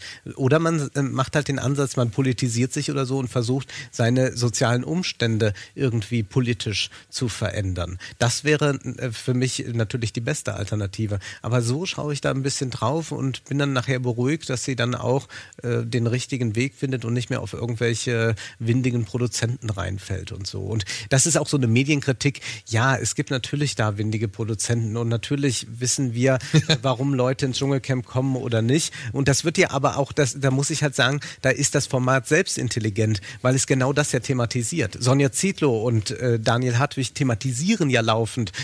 Da ist jemand pleite, da hat jemand dies und das gemacht, hier gibt 60.000 Euro, deswegen kommen die. Die eine hat nicht richtig ausgehandelt mit, ihr, äh, mit ihrem Manager, deswegen bekommt die weniger und so. Das wird ja alles sehr transparent gemacht. Also das ist ja in gewisser Weise ein ungeheuer ehrliches Format, viel ehrlicher, als was man sonst so im Fernsehen bekommt. Also insofern, ich möchte fast sagen, das Dschungelcamp ist intelligenter als dieser Film und das ist ein Problem. Und das meine ich nicht jetzt abwertend in dem Sinne, dass ich sage, der, ist, der, der Film ist ja dümmer als das Dschungelcamp, sondern ich halte das Dschungelcamp tatsächlich für ein relativ intelligentes Format. Zumindest eins, das sein Publikum genau durchschaut hat ja, sein Publikum, es gibt ja ein also Publikum im Plural weil es sind ja nicht die typischen ähm, Reality-TV-Zuschauer, die beim Dschungelcamp äh, einschalten. Also man, ich glaube, das hat Anja Rützel oder so auch mal gesagt, dass es ungeheuer viele Akademiker zum Beispiel sind, die das Dschungelcamp gucken. Ja, wir befinden uns, glaube ich, auf einem spannenden Feld. Auch ich verirre mich dann einmal im Jahr zu RTL. Ja, gut, Back for Good. Aber schauspielerisch kann man schon sagen, äh, fand ich das von, von auf Ja, jeden Fall Kim gut. Riedle ziemlich Ja. gut gemacht. Juliane Köhler auch. Ja. Also kann man, wenn man da Bock drauf hat, Es gibt auch ein paar schöne Nachtszenen und so, die auch äh, eine gewisse Poesie haben, auch wenn sie da äh, einen Sänger äh, kennenlernt, der irgendwie versucht, auf äh, kleinen Klitschen noch äh, ein paar Mal Auch ein erbärmlicher Auftritt. So. Ja, sehr erbärmliche Auftritte, aber so ist das ja tatsächlich. Also man, äh, man kennt das ja, hat das auch schon oft in Reportagen so gesehen. Ja, er hat da seine Momente, aber als gelungenen Film möchte ich ihn nicht bezeichnen. gut. Könnt ihr jetzt frei entscheiden. Wenn ihr Bock drauf habt, guckt euch den Film an und ob Wolfgang recht hat oder nicht, könnt ihr uns auch gerne irgendwie drüber informieren. Ansonsten machen wir jetzt mal kurz Werbung. Mal ein bisschen frische Luft hier reinlassen, weil ich schwitze wirklich wie die Hölle und äh, melden uns gleich zurück mit den weiteren Kinostarts der Woche. Zwei.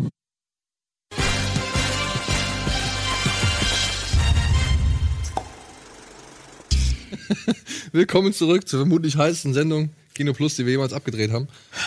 Ich möchte an der Stelle wirklich mal sagen, es ist unerträglich und es tut mir leid. Für unsere zwei Gäste, Ist okay. Mein Zug war unklimatisiert, von Koblenz bis dann hierhin. bist du wenigstens schon, Ja. da haben wir angerufen und haben gesagt, könnt ihr den bitte, schon mal auftauen. au, ja. Nehmt bitte die Sweat Sweatbox. Äh, Gibt es, das muss ich an der Stelle auch mal fragen, Florentin und ich haben davon drüber geredet, ich muss einfach mal fragen, gibt es auch einen Wolfgang M. Schmidt, der dann einfach gemütlich in der kurzen Hose und einem Garfield-T-Shirt ähm, sozusagen äh, die Caipirinhas schlürft oder Ich habe keine kurzen Hosen und trage auch eigentlich keine T-Shirts, aber ich ziehe zu Hause das Sakko aus. Ah, okay. Keine Immerhin. kurzen Hosen. Nein. Du gehst nicht mal irgendwie in den Garten mit kurzer Hose. Nee. Krass. Und ich trage Kniestrümpfe. Oh, jetzt ist. Jetzt wird's informativ. Noch Kniestrümpfe. Kniestrümpfe ähm, muss die Hauptdarstellerin in dem folgenden Film nicht tragen, aber die trägt einen ziemlich großen Bauch vor sich her. Ja. Denn sie heißt Charlize Theron und spielt hier eine Frau namens Marlo in einem Film namens Tully. Und Marlo ist jetzt zum dritten Mal schwanger, hat bereits zwei Kinder und ja, wir erleben, wie sie das dritte Kind zur Welt bringt und damit doch so überfordert ist, dass sie sich von ihrem Bruder oder das Angebot ihres Bruders wahrnimmt und eine Nachtnanny engagiert. Eine Aufpasserin, die halt sich um dreckige Windeln kümmert und äh, wenn der Schnuller rausgefallen ist, den Schnuller wieder reinsteckt und vorliest und wickelt und all möglichen Kram. gibt es das eigentlich wirklich? Und dann, das habe ich mich auch gefragt. Und dann halt das Kind nur Charlize Theron in der Nacht bringt, wenn es dann gestillt werden muss. Ja, darum ist inszeniert worden von Jason Reitman, dem Sohn von Ivan Reitman, der mal wieder mit Diablo Cody, der Drehbuchautorin, zusammengearbeitet hat, die schon Juno und ich glaube Young Adult war es gewesen, Toller Film war das. die sie beide zusammen äh, inszeniert haben. Ja, und dann kommt halt Tully ins Leben von Marlo und kümmert sich halt ab da um das Baby und es geht aufwärts mit ihrem Gemüt, mit ihrer Familie, mit ihrem Leben. Und das ist der Film ungefähr. Ich krieg jetzt gerade Gänsehaut, weil ich jetzt erst was gecheckt habe.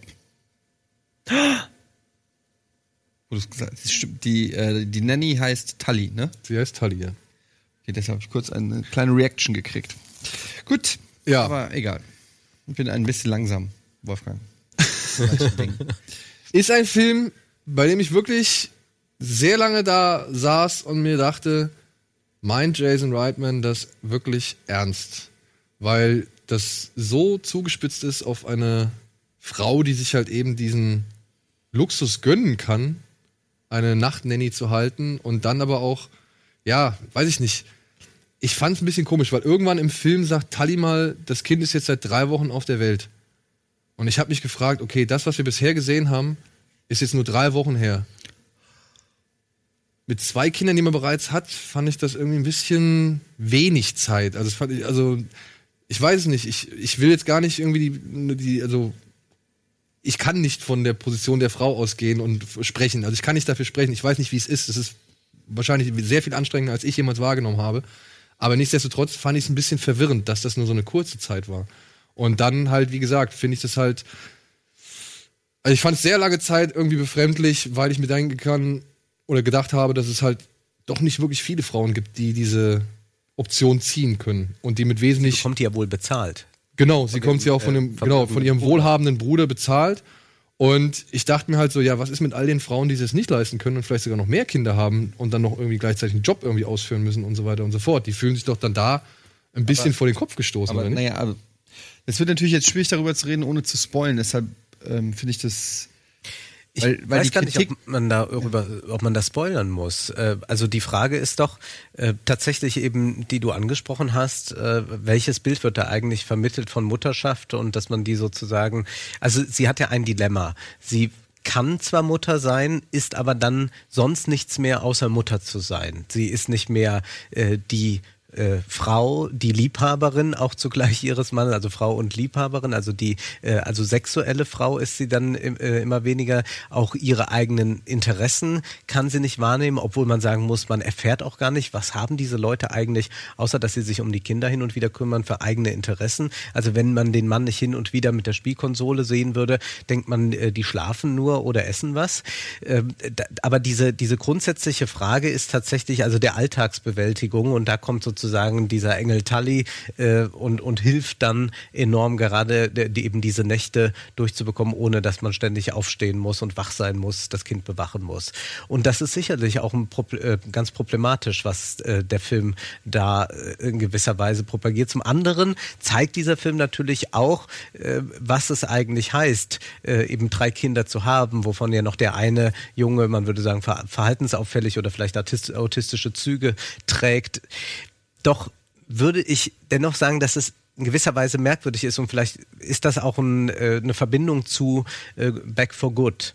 Denn hier geht es ja eigentlich auch darum, wie bewältigt man eigentlich ein normales Leben. Also das, was Millionen Menschen genauso machen. Und das ist vielleicht auch ein Zeichen unserer Zeit, dass jetzt dieses, wie bewältige ich ein normales Leben, jetzt schon was Besonderes ist, dass man darüber einen Film macht. Und der Film ist mir da zum Teil auch zu ostentativ in dem, was er ausstellt. Also, dass er dann zeigt, sie muss sich dann Milch abzapfen. Man sieht auch, wie sie äh, mit dem Haushalt kämpft und all diesen Dingen. Also, es wird natürlich auch so getan, als, äh, als würde er uns jetzt hier etwas ganz Außergewöhnliches zeigen. Und man muss sagen, nein, das ist tatsächlich der normale Familienalltag. Und der wird so ostentativ hier präsentiert von jemandem, wie der jetzt irgendwie vom Mond gekommen ist und zum ersten Mal auf eine Familie blickt und denkt, ach mein Gott, so machen die das also. Und das ist auch eine merkwürdige Haltung zum Körper in meinen Augen, die da äh, präsentiert wird. Also Charlize Theron hat ja, glaube ich, 20, 25 Kilo zugenommen für die Rolle. Alles gut und schön. Aber was sagt mir das denn eigentlich aus über diese Geschichte da? Ähm, geht es wirklich nur darum, jetzt zu zeigen, dass also schwer das unter einen Hut zu bekommen ist, einmal Ehefrau zu sein und, und Frau zu sein und zugleich, äh, zugleich Mutter zu sein? Da muss ich sagen, das hat Lars von Trier in äh, sechs Minuten Eingangssequenz in Antichrist äh, wirklich, äh, ja, ganz, ganz äh, hervorragend gezeigt. Da hat das Ehepaar Sex, da gibt es diesen kleinen Jungen und der äh, wird in der Zeit nicht beaufsichtigt und äh, springt äh, und fällt aus dem Fenster und zugleich haben sie auch Sex, während die Waschmaschine läuft und wenn die Waschmaschine ähm, fertig ist, dann ist auch der Orgasmus da, da muss man sich nämlich wieder der Hausarbeit zuwenden. Also dieses Dilemma, Frau zu sein und Mutter zu sein, bringt Lars von Trier da wirklich ganz pointiert in sechs, sieben Minuten auf den aber auf Punkt. eine abstraktere Art. Auf eine abstraktere Art. Und hier, das ist natürlich einem, äh, ja, einem sozialen Drama nahe, auch wenn es eher eine Tragikomödie ist. Aber ich, also, auch wenn ich mich, wie gesagt, gewundert habe, ob er das da halt alles als diese, wie soll man sagen, Allheillösung irgendwie anpreisen möchte, ne? Aber ich fand trotzdem, dass Frau Theron das gerade insofern rübergebracht hat, dass man wirklich schon von, keine Ahnung, Beginn an auf ihrer Seite ist, so, ne? Also, es ist ja schon, es gibt ja gar keine Seiten. ja, also dass man aber trotzdem, selbst wenn man, ich glaube, ich würde sagen, dass wenn man, selbst wenn man keine Kinder hat, dass man mit ihr problemlos irgendwie anknüpfen kann, dass man sie problemlos, sag ich mal, ähm, als, als, keine Ahnung, leidgeplagt, will ich jetzt nicht unbedingt behaupten, sondern aber auf jeden Fall als, als unter enormem Druck stehende. Ja, aber ist das nicht ungeheuer privatistisch? Also der Film macht ja dann nichts damit, außer mir zu zeigen, ja, das ist ja schlimm, dass sie sich darum kümmern muss, darum kümmern muss. Und man könnte ja auch sagen, woran liegt das eigentlich? Wo sind vielleicht gesellschaftliche Probleme oder so? Und das ist etwas, was der Film Das einfach will er aber aus. vielleicht auch gar nicht. Nein, das will er nicht, aber das blende er aus und dadurch muss ich mir halt dieses Genöle auch die ganze Zeit anhören und da, das äh, viele Leute neigen eben dazu, jetzt ständig zu jammern darüber, äh, auch darüber, was äh, früher als normal vielleicht empfunden wurde. Das ist ja auch ihr Recht, das können sie machen. Nur ich frage mich, warum soll ich mir das anhören? Warum, äh, also ich ich finde auch diese Dialoge wirklich sehr, sehr nervig. Auch dieser ständige Flüsterton, dieses Hey, hey, how was your day? So reden die ja permanent. Es ist ja kaum zum Aushalten. Also interessante Beobachtung. Ich muss sagen, ich ähm, was die Intention von dem Film ist, da bin ich mir auch noch nicht so ganz äh, eins darüber, was der Film eigentlich will. Ich fand ihn aber erstmal so als Beschreibung, wie das Leben so ist mit Kindern, ähm, fand ich ihn schon sehr realistisch, ähm, was man in der Form auch dann selten sieht in Hollywood-Filmen irgendwie. Man sieht halt oft immer diese diese geschönten Hollywood-Familien oder so. Aber da waren jetzt auch sehr viele Elemente dabei, auch dieses Abkühlen äh, der Beziehung, wenn Kinder da sind und so. Das fand ich schon erstmal vom Thema her, fand ich das interessant. Da konnte ich mit connecten. Da, äh, das, das fand ich irgendwie in der Art und Weise auch ähm, zu sehen. Ich, mir war es schon fast zu einseitig, weil, also wenn ich jetzt keine Kinder hätte, würde ich denken, der Film würde jetzt nicht unbedingt dafür sorgen, dass ich Lust auf Kinder kriege, sondern eher so, oh Ja. mein Gott, ähm, das ist ja die reinste Hölle. Natürlich ist es eine besondere Situation bei ihr mit diesem auch ähm, ähm, ja, verhaltensauffälligen Kind und dann noch das dritte Kind, was ja auch irgendwie wohl nicht gewollt war und so.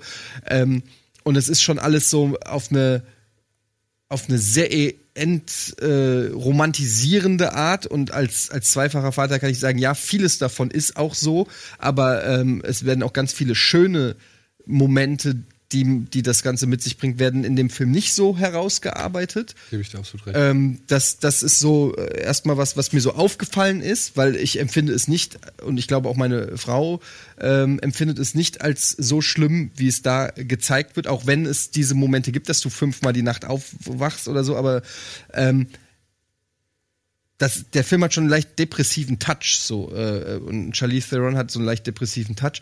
Ähm, trotzdem gab es einige wirklich auch lustige Situationen, die man eben dann auch kennt und wo man, man sich identifizieren kann ähm, als als zumindest als Elternteil. Ähm, ich PlayStation im Bett zocken. ja, natürlich. Das ist halt, äh, das ist eine Realität, die gibt's bei mir auch. Gut, ich zock nicht im Bett, aber ähm, das, das, äh, dieses Man-Child, äh, was der Mann da so ein bisschen äh, repräsentiert, das kann, könnte ich perfekt auch repräsentieren. Ähm, was aber nicht bedeutet, aber was ich daran gut finde, ist, dass es nicht so einseitig ist. So dieses es wäre ein leichtes gewesen zu zeigen, ja, dieser unfähige Vater, der nur zockt und die Mutter alleine lässt oder so, das wird ja dann gern mal gemacht.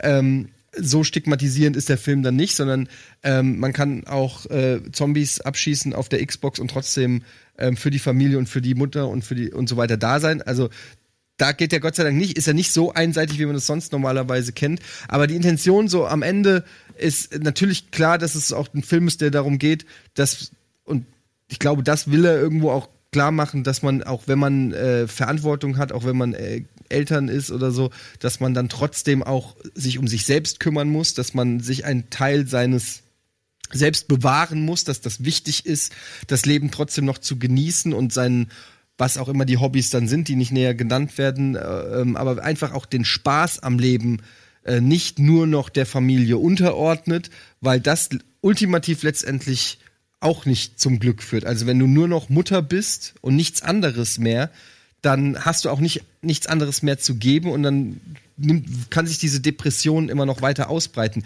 Das ist halt so ein bisschen die Message, die ich da rausgenommen habe. Ähm, und ich glaube, ja, gut. Und dass man die Mutterrolle halt mehr zu schätzen wissen sollte, ne?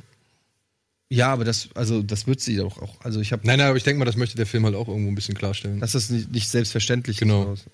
Ja, aber das ist ja auch, also ich kenne niemanden, der das als selbstverständlich sieht. Also nicht, aber ich denke mal, es gibt noch genug Leute, ja, gut. die, also ich meine, nicht ohne Grund wird Diablo Cody sich die Geschichte irgendwie ausgedacht haben oder zumindest die Geschichte irgendwie erzählen wollen. Denke ich Aber, mal.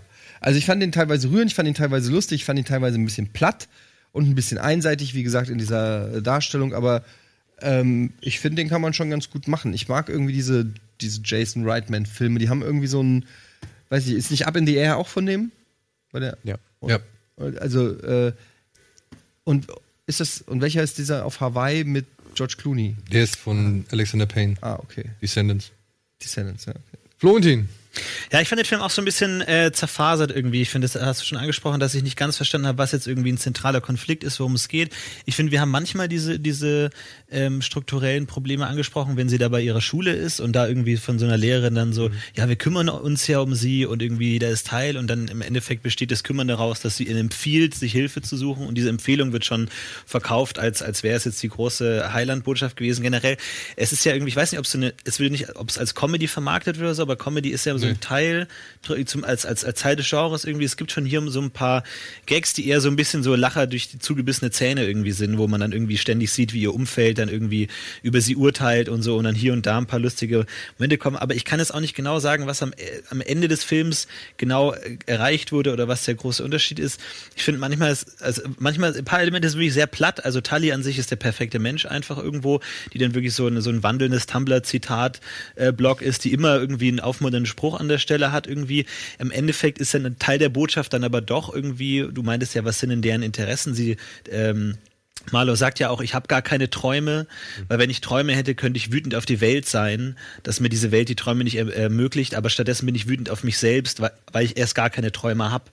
Und auch denkst, okay, und dann am Ende ist dann so, so, ein, so ein Learning daraus, dass man, ja, das normale, langweilige Leben ist ja dann eigentlich das, worum es geht, wo ich auch nicht genau weiß, was man jetzt genau hier, worum es jetzt hier gehen soll, was genau jetzt am Ende erreicht ist.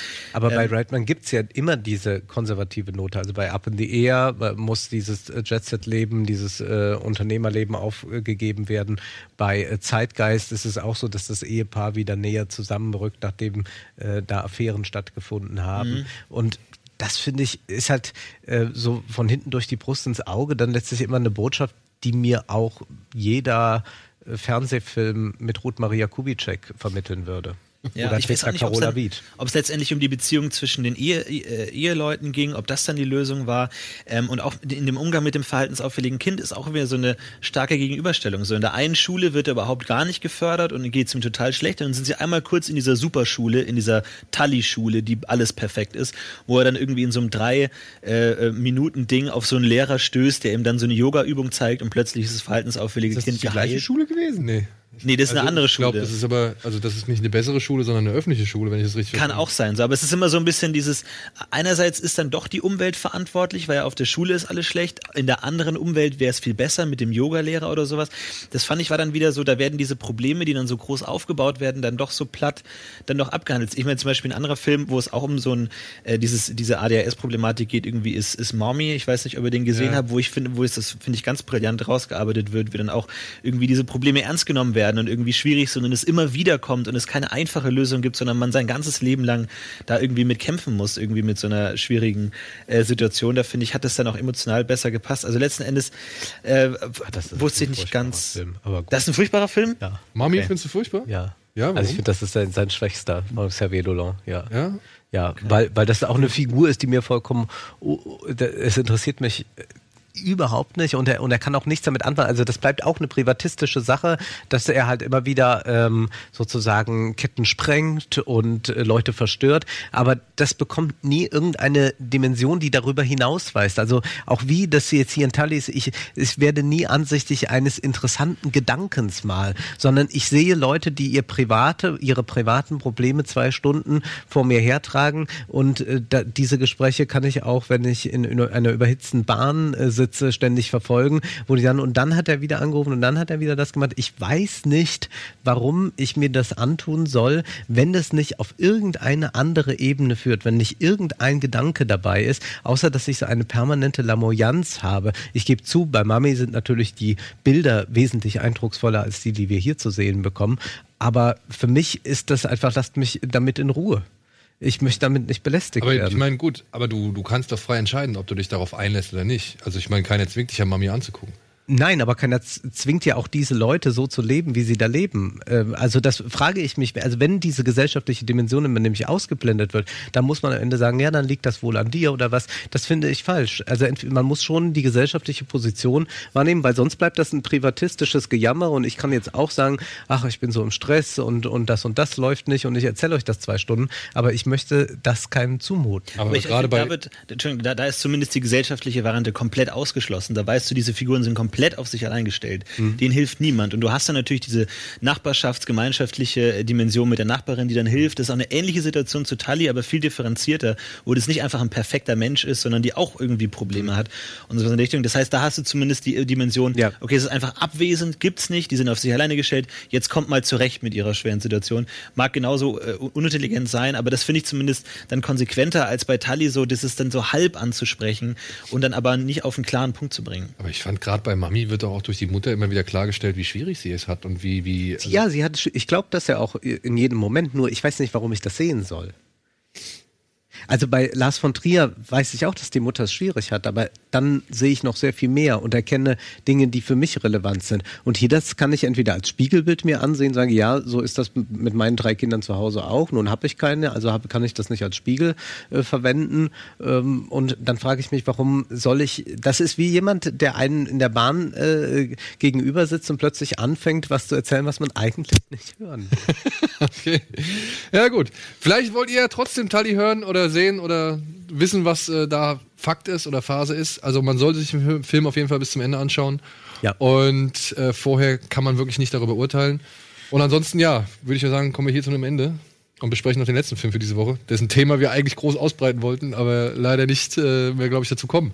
Denn es geht jetzt in dieser Woche noch um einen Western, der in Amerika schon ziemlich lange draußen ist.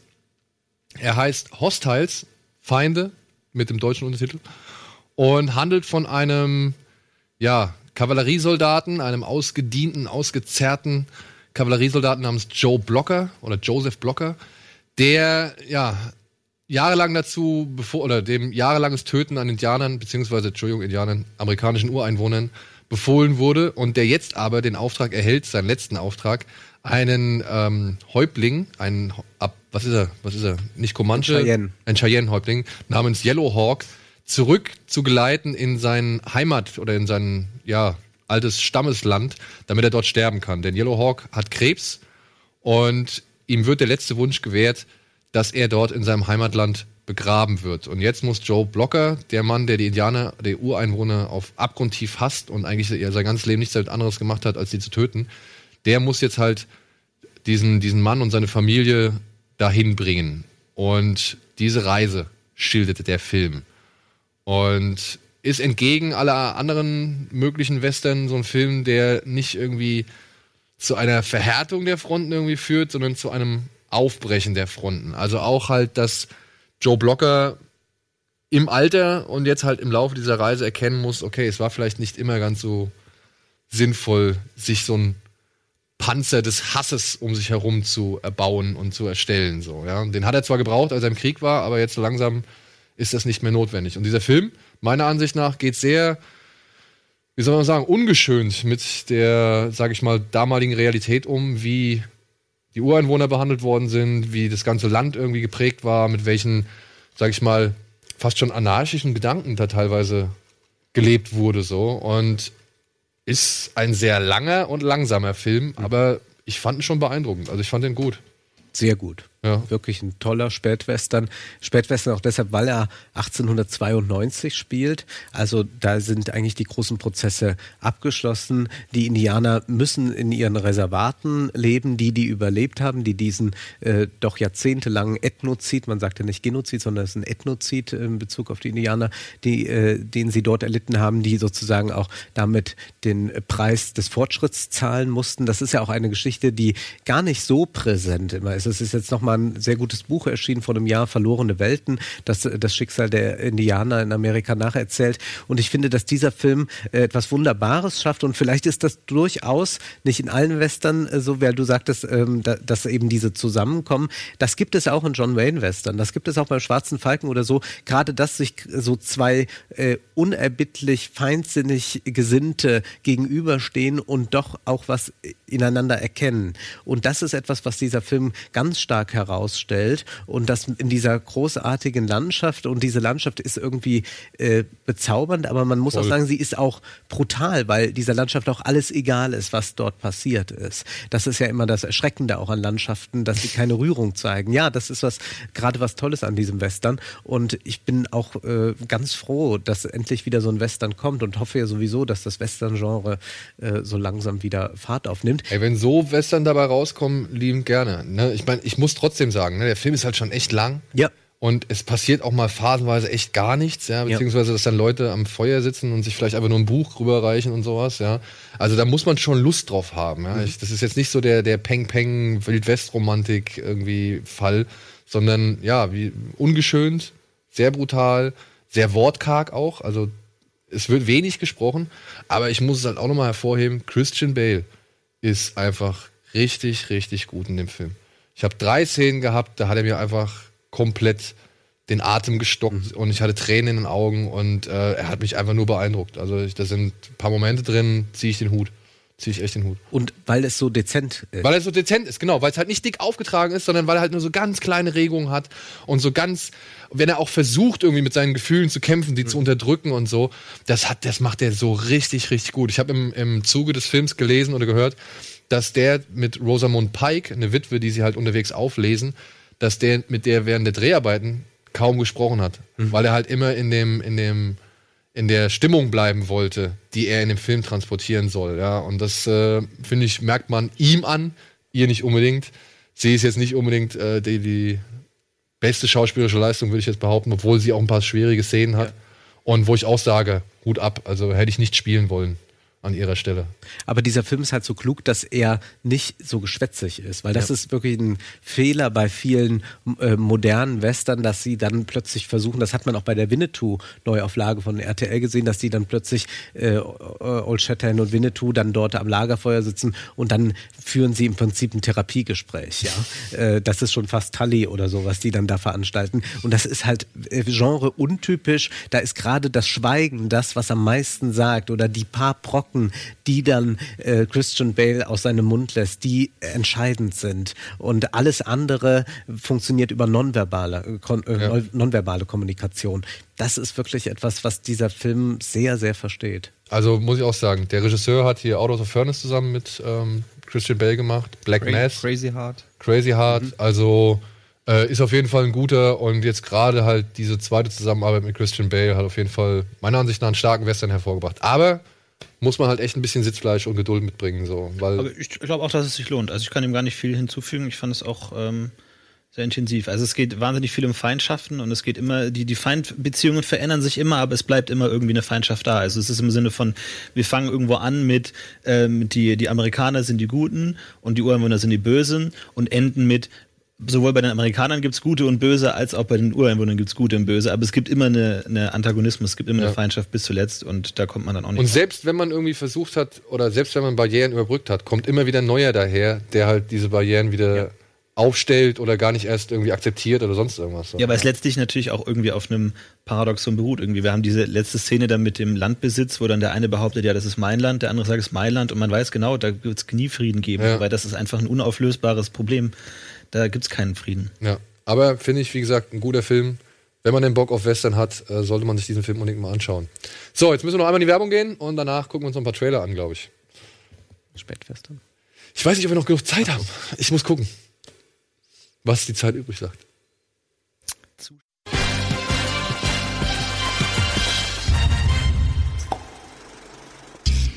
So, willkommen zurück zum letzten Teil der heutigen Ausgabe Kino Plus. Und wir haben nicht mehr so viel Zeit. Ähm, wir wollten eigentlich über das Thema Spätwestern reden. Ist ein bisschen schade, aber ich würde sagen, dann machen wir das zum Spezialthema. Und Mach das zum Spezialthema. Bis dahin gucken alle, alle Spätwestern, die es gibt. Da hat man erst mal Welche so drei Jahre drei zu tun. Äh, Erbarmungslos muss man gesehen haben. Hello High Water? Hello High Water, True Crit. True Weil Grit. das wirklich Ja. so einen schönen Rahmen nochmal bringt. Ist Three Billboards ein Sp- äh, Spätwestern? Sicherlich auch, ja. Wind River würde ich noch mal mit rein. Der ist auch von Ja. Tyler Sheridan, der äh, jetzt Hello High Water geschrieben hat. Der Können wir mal so eine Liste Der mit dem rausgeben? Wolf tanzt. Mhm, da können wir eine Liste rausgeben fürs Spezial. Ja. Der Mann, der Liberty Valance erschoss, sie nannten ihn Ombre. Ja, aber ich glaube, der Mann, der Liberty Valance erschoss, ist kein Spät. Doch, ja. Also doch, er das ist thematisch ein Richtung, ja. Spätwestern, aber er ist natürlich noch zur Zeit des großen Western-Booms oder so entstanden. Das ist ja, so die, die, die Abgrenzung, die man heißt treffen dieser kann. Tom Hardy-Film? Ähm, auch. Wo es um, die, um den Alkoholschmuggel. Ach, ähm, Lawless? Lawless. Hm. Das ein Spätwestern? Könnte man vielleicht von der Ideologie her sagen. Ja. Aber ich glaube, gerade diese, diese aktuellen Beispiele, also äh, Three Billboards Outside Ebbing, Missouri oder eben Hell or High Water, zeigen, dass das Western-Genre eben sehr viel auch zu unserer Gegenwart sein kann. Und ich, gerade wo es da auch so um Folterszenen und so weiter gibt, es gibt auch in äh, diesem Western hier in Hostiles durchaus Bezüge zur Gegenwart. Und diese Ja. Frage der Landnahme, die ja in jedem Western eigentlich verhandelt wird, ist ja heute auch eine. Nicht nur, äh, wenn es darum geht, wo kommt jetzt der neue Google Campus hin, sondern auch Neuland erobern. Also ich mag den Satz von Angela Merkel, für uns ist das Internet Neuland, weil sie tatsächlich recht hat. Auch das sind sozusagen ähm, Länder, die da erobert werden und die Frage, wem gehört denn was da? Und gibt es da sowas wie Neutralität oder so? Oder gibt es das eben nicht im Weltraum dasselbe, äh, wenn wir an Elon Musk Mars-Programm denken? Also der Western führt einen eigentlich dahin zu, äh, äh, zu fragen, woher kommen wir, wer sind wir? Und die, der Western versucht immer Antworten darauf zu geben. Die Antworten des Spätwestern sind ähm, tatsächlich sehr desillusionierend, aber sie sind bezaubernd schön. Ich merke, wir müssen auf jeden Fall ein Spezial dazu machen. Ich muss allerdings vorher noch ein kleines Gewinnspiel machen, denn wir haben hier noch mal Karten. Ich weiß nicht, kennt ihr Max Richter? Sagt euch Max Richter was? Ihr auch? Ich kannte, ich muss ehrlich zu sagen, ich habe von Max Richter Sachen gehört, ohne zu wissen, dass sie von Max Richter sind. Zum Beispiel die Titelmelodie von Leftovers, die er äh, komponiert hat. Und der hat auch zum Beispiel Stücke gemacht, die dann in Shutter Island verwendet worden sind, zum Beispiel. Und in, ach, keine Ahnung, also diverse andere Filme. Ist halt ein Film, also ist ein Komponist für moderne Klassik, wenn ich das Ja. weiß, richtig gesagt habe. Hat auch die vier Jahreszeiten neu bearbeitet. Genau. Und aber seine Stücke wurden halt bei diversen Filmen halt schon verwendet so, ja. Und für den verlosen wir einmal zwei Tickets äh, für ein Konzert in Düsseldorf am 8. Juni in der Tonhalle. Könnt ihr gewinnen, wenn ihr uns eine E-Mail schickt mit dem Betreff Max Richter an die altbekannte Adresse kinoplus at rockbeans.tv. Bitte dran denken, der Einsendeschluss ist schon relativ knapp, denn wir wollen euch auch rechtzeitig in dieses Konzert schicken und vielleicht habt ihr ja Bock. Und ansonsten ist der Mann einen Tag später auch in Hamburg, das weiß ich, in der Elbphilharmonie. Vielleicht für den einen oder anderen ja auch mal interessant. Ansonsten Max Richter sollte man, glaube ich, sich auf der Uhr behalten, wenn man denn auf Soundtracks und äh, gute Musik steht, klassische Musik. Ja, so. Jetzt können wir noch mal ein paar Trailer gucken, ha, Wolfgang? Das haben wir auch noch nicht geschafft, oder? Ja. Was haben wir denn, liebe? Was haben wir denn? This is the Sisters Brothers. Oh, Western. Charlie? Huh? We've had a good long run. We need to get out. We could open the store together. Store? This is nonsense. You walk in the front door and finish the job.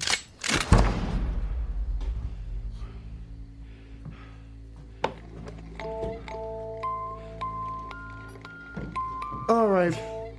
You're not gonna like what comes next. Tainted Love als Open Spiel your im safe. Wilden Westen. No, never.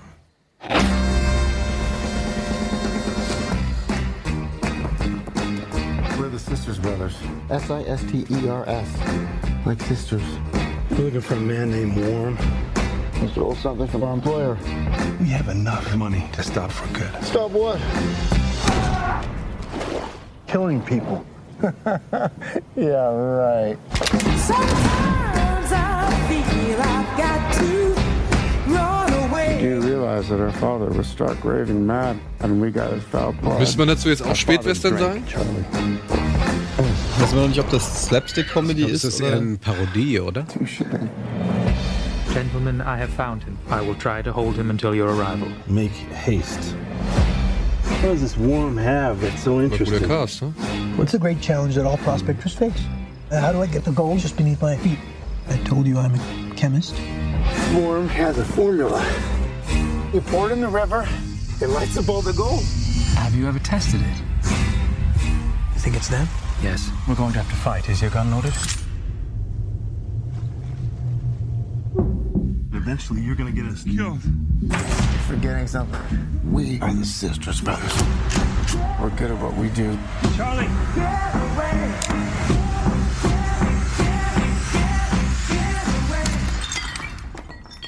Are you upset? I'm leaving. What's wrong with you? You hit me in public, Charlie. So I slap you, you slap me back. We're even. So go ahead. Hit me. Hit me. Jesus Christ. What is your goddamn problem? Spätwestern, Parodie, Western? Western-Dekonstruktion scheint mir das so zumindest in Ansätzen zu sein, aber Also zumindest, wenn jetzt wirklich dieses Spiel Ur Tainted Love abgespielt hat, ne? Also dann geht's ja irgendwo in die Metaebene rein, Ja. die man nicht mehr ganz ernst nehmen sollte, oder? Es gibt noch, glaube ich, einen weiteren Western-Trailer, den wir Ach. noch rausgetra also ausgefunden haben. Diesmal mit Robert Pattinson. Haben wir den?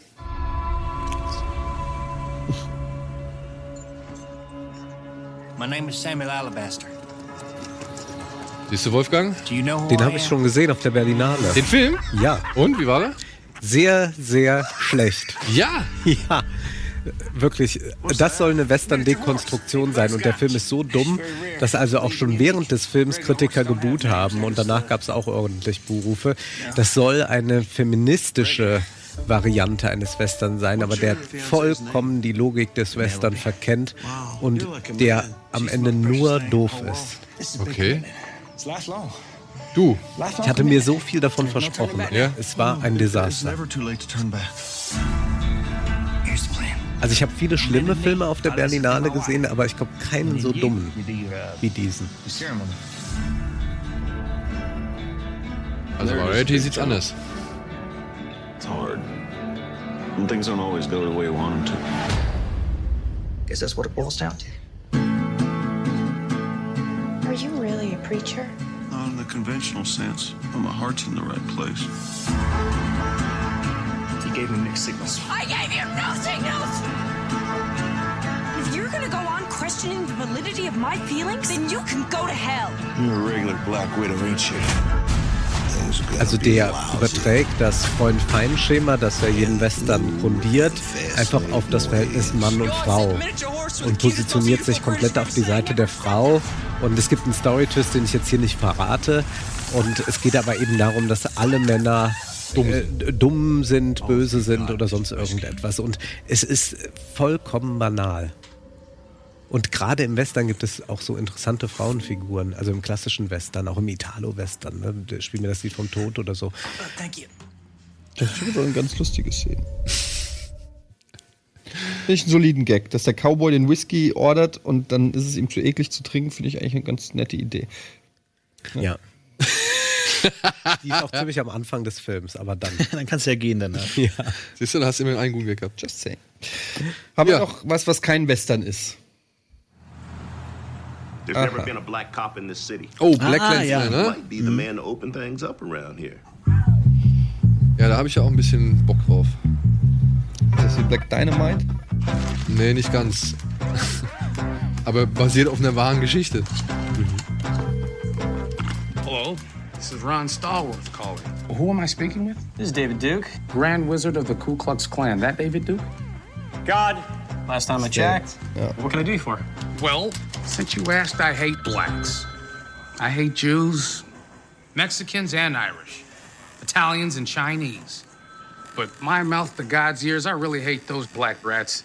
And anyone else, really, that doesn't have pure white Aryan blood running through their veins. I'm happy to be talking to a true white American. God bless white America. The KKK is planning an attack. How do you propose to make this investigation? We'll establish contact over the phone. We'll need a white officer to play me when they meet face to face.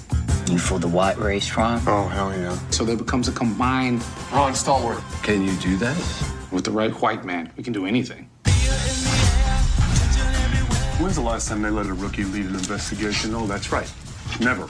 okay, become his friend. Let's get invited back. So what kind of stuff you guys do? Cross burnings, marches. This is fixing to be a big year for us. You ask too many questions. You undercover or something? We must unite and organize to fight racism. Are you down for the liberation of black people? Power to the people. All power to all the people. All power to all people. That's right, sister. For you, it's a crusade. For me, it's a job. You're Jewish. That hatred, doesn't that piss you off? You're taking this Jew lie detector test. Why are you acting like you ain't got skin in the game? I'm telling you, the wars are coming. Bisschen lang der Trailer. Das zum einen, und ich weiß gar nicht, ob der. Stallworth Brothers. We're on a roll, baby. America first. America first. America first. If I would have known this was a plan, I wouldn't have taken this mother. Wirkt mich ein bisschen zu unbeschwert, oder? Ja, aber Spike Lee versteht das ja wirklich, dieses Unbeschwerte und zum, zugleich Hochpolitische auf die Leinwand zu bringen. Also ich war ganz begeistert von seinem Film Chirac. Ich weiß nicht, ob ihr den gesehen habt, der gar nicht in die deutschen Kinos kam. Ich weiß gar nicht, ob der inzwischen mal auf DVD erschienen ist. Der lief auf der Berlinale vor, ich glaube, zwei Jahren, der hervorragend war. Und alle sind eigentlich so rein und dachten, oh Gott, Spike Lee, der hat in den letzten Jahren doch eher nur Mäßiges produziert. Ähm, dann hat er noch diese Serie bei Netflix, Nola Darling, die so lala ist. Da finde ich den, den ursprünglichen Film durchaus interessanter. Aber äh, dieser Film ist doch vielversprechend. Du, also Lust habe ich auf den auf Ja. jeden Fall. Aber wie gesagt, ich fand jetzt, der, der Trailer macht so einen auf, weiß ich nicht, schon so fast so funky Blaxploitation-Komödie. Ja, so, ne? aber vielleicht braucht es das. Ja. Um, also äh, Jordan Peele hat das Ganze mitproduziert, haben wir gerade gesehen, Ja. der Get Out gemacht hat. Auch der ist ja äh, etwas anderes als ein Rassismusdrama, aber ich kenne kaum einen besseren Film zu der Thematik, der in den letzten Jahren erschienen ist. Hm. Ja, sind wir mal gespannt. So, und wir sind auch leider am Ende.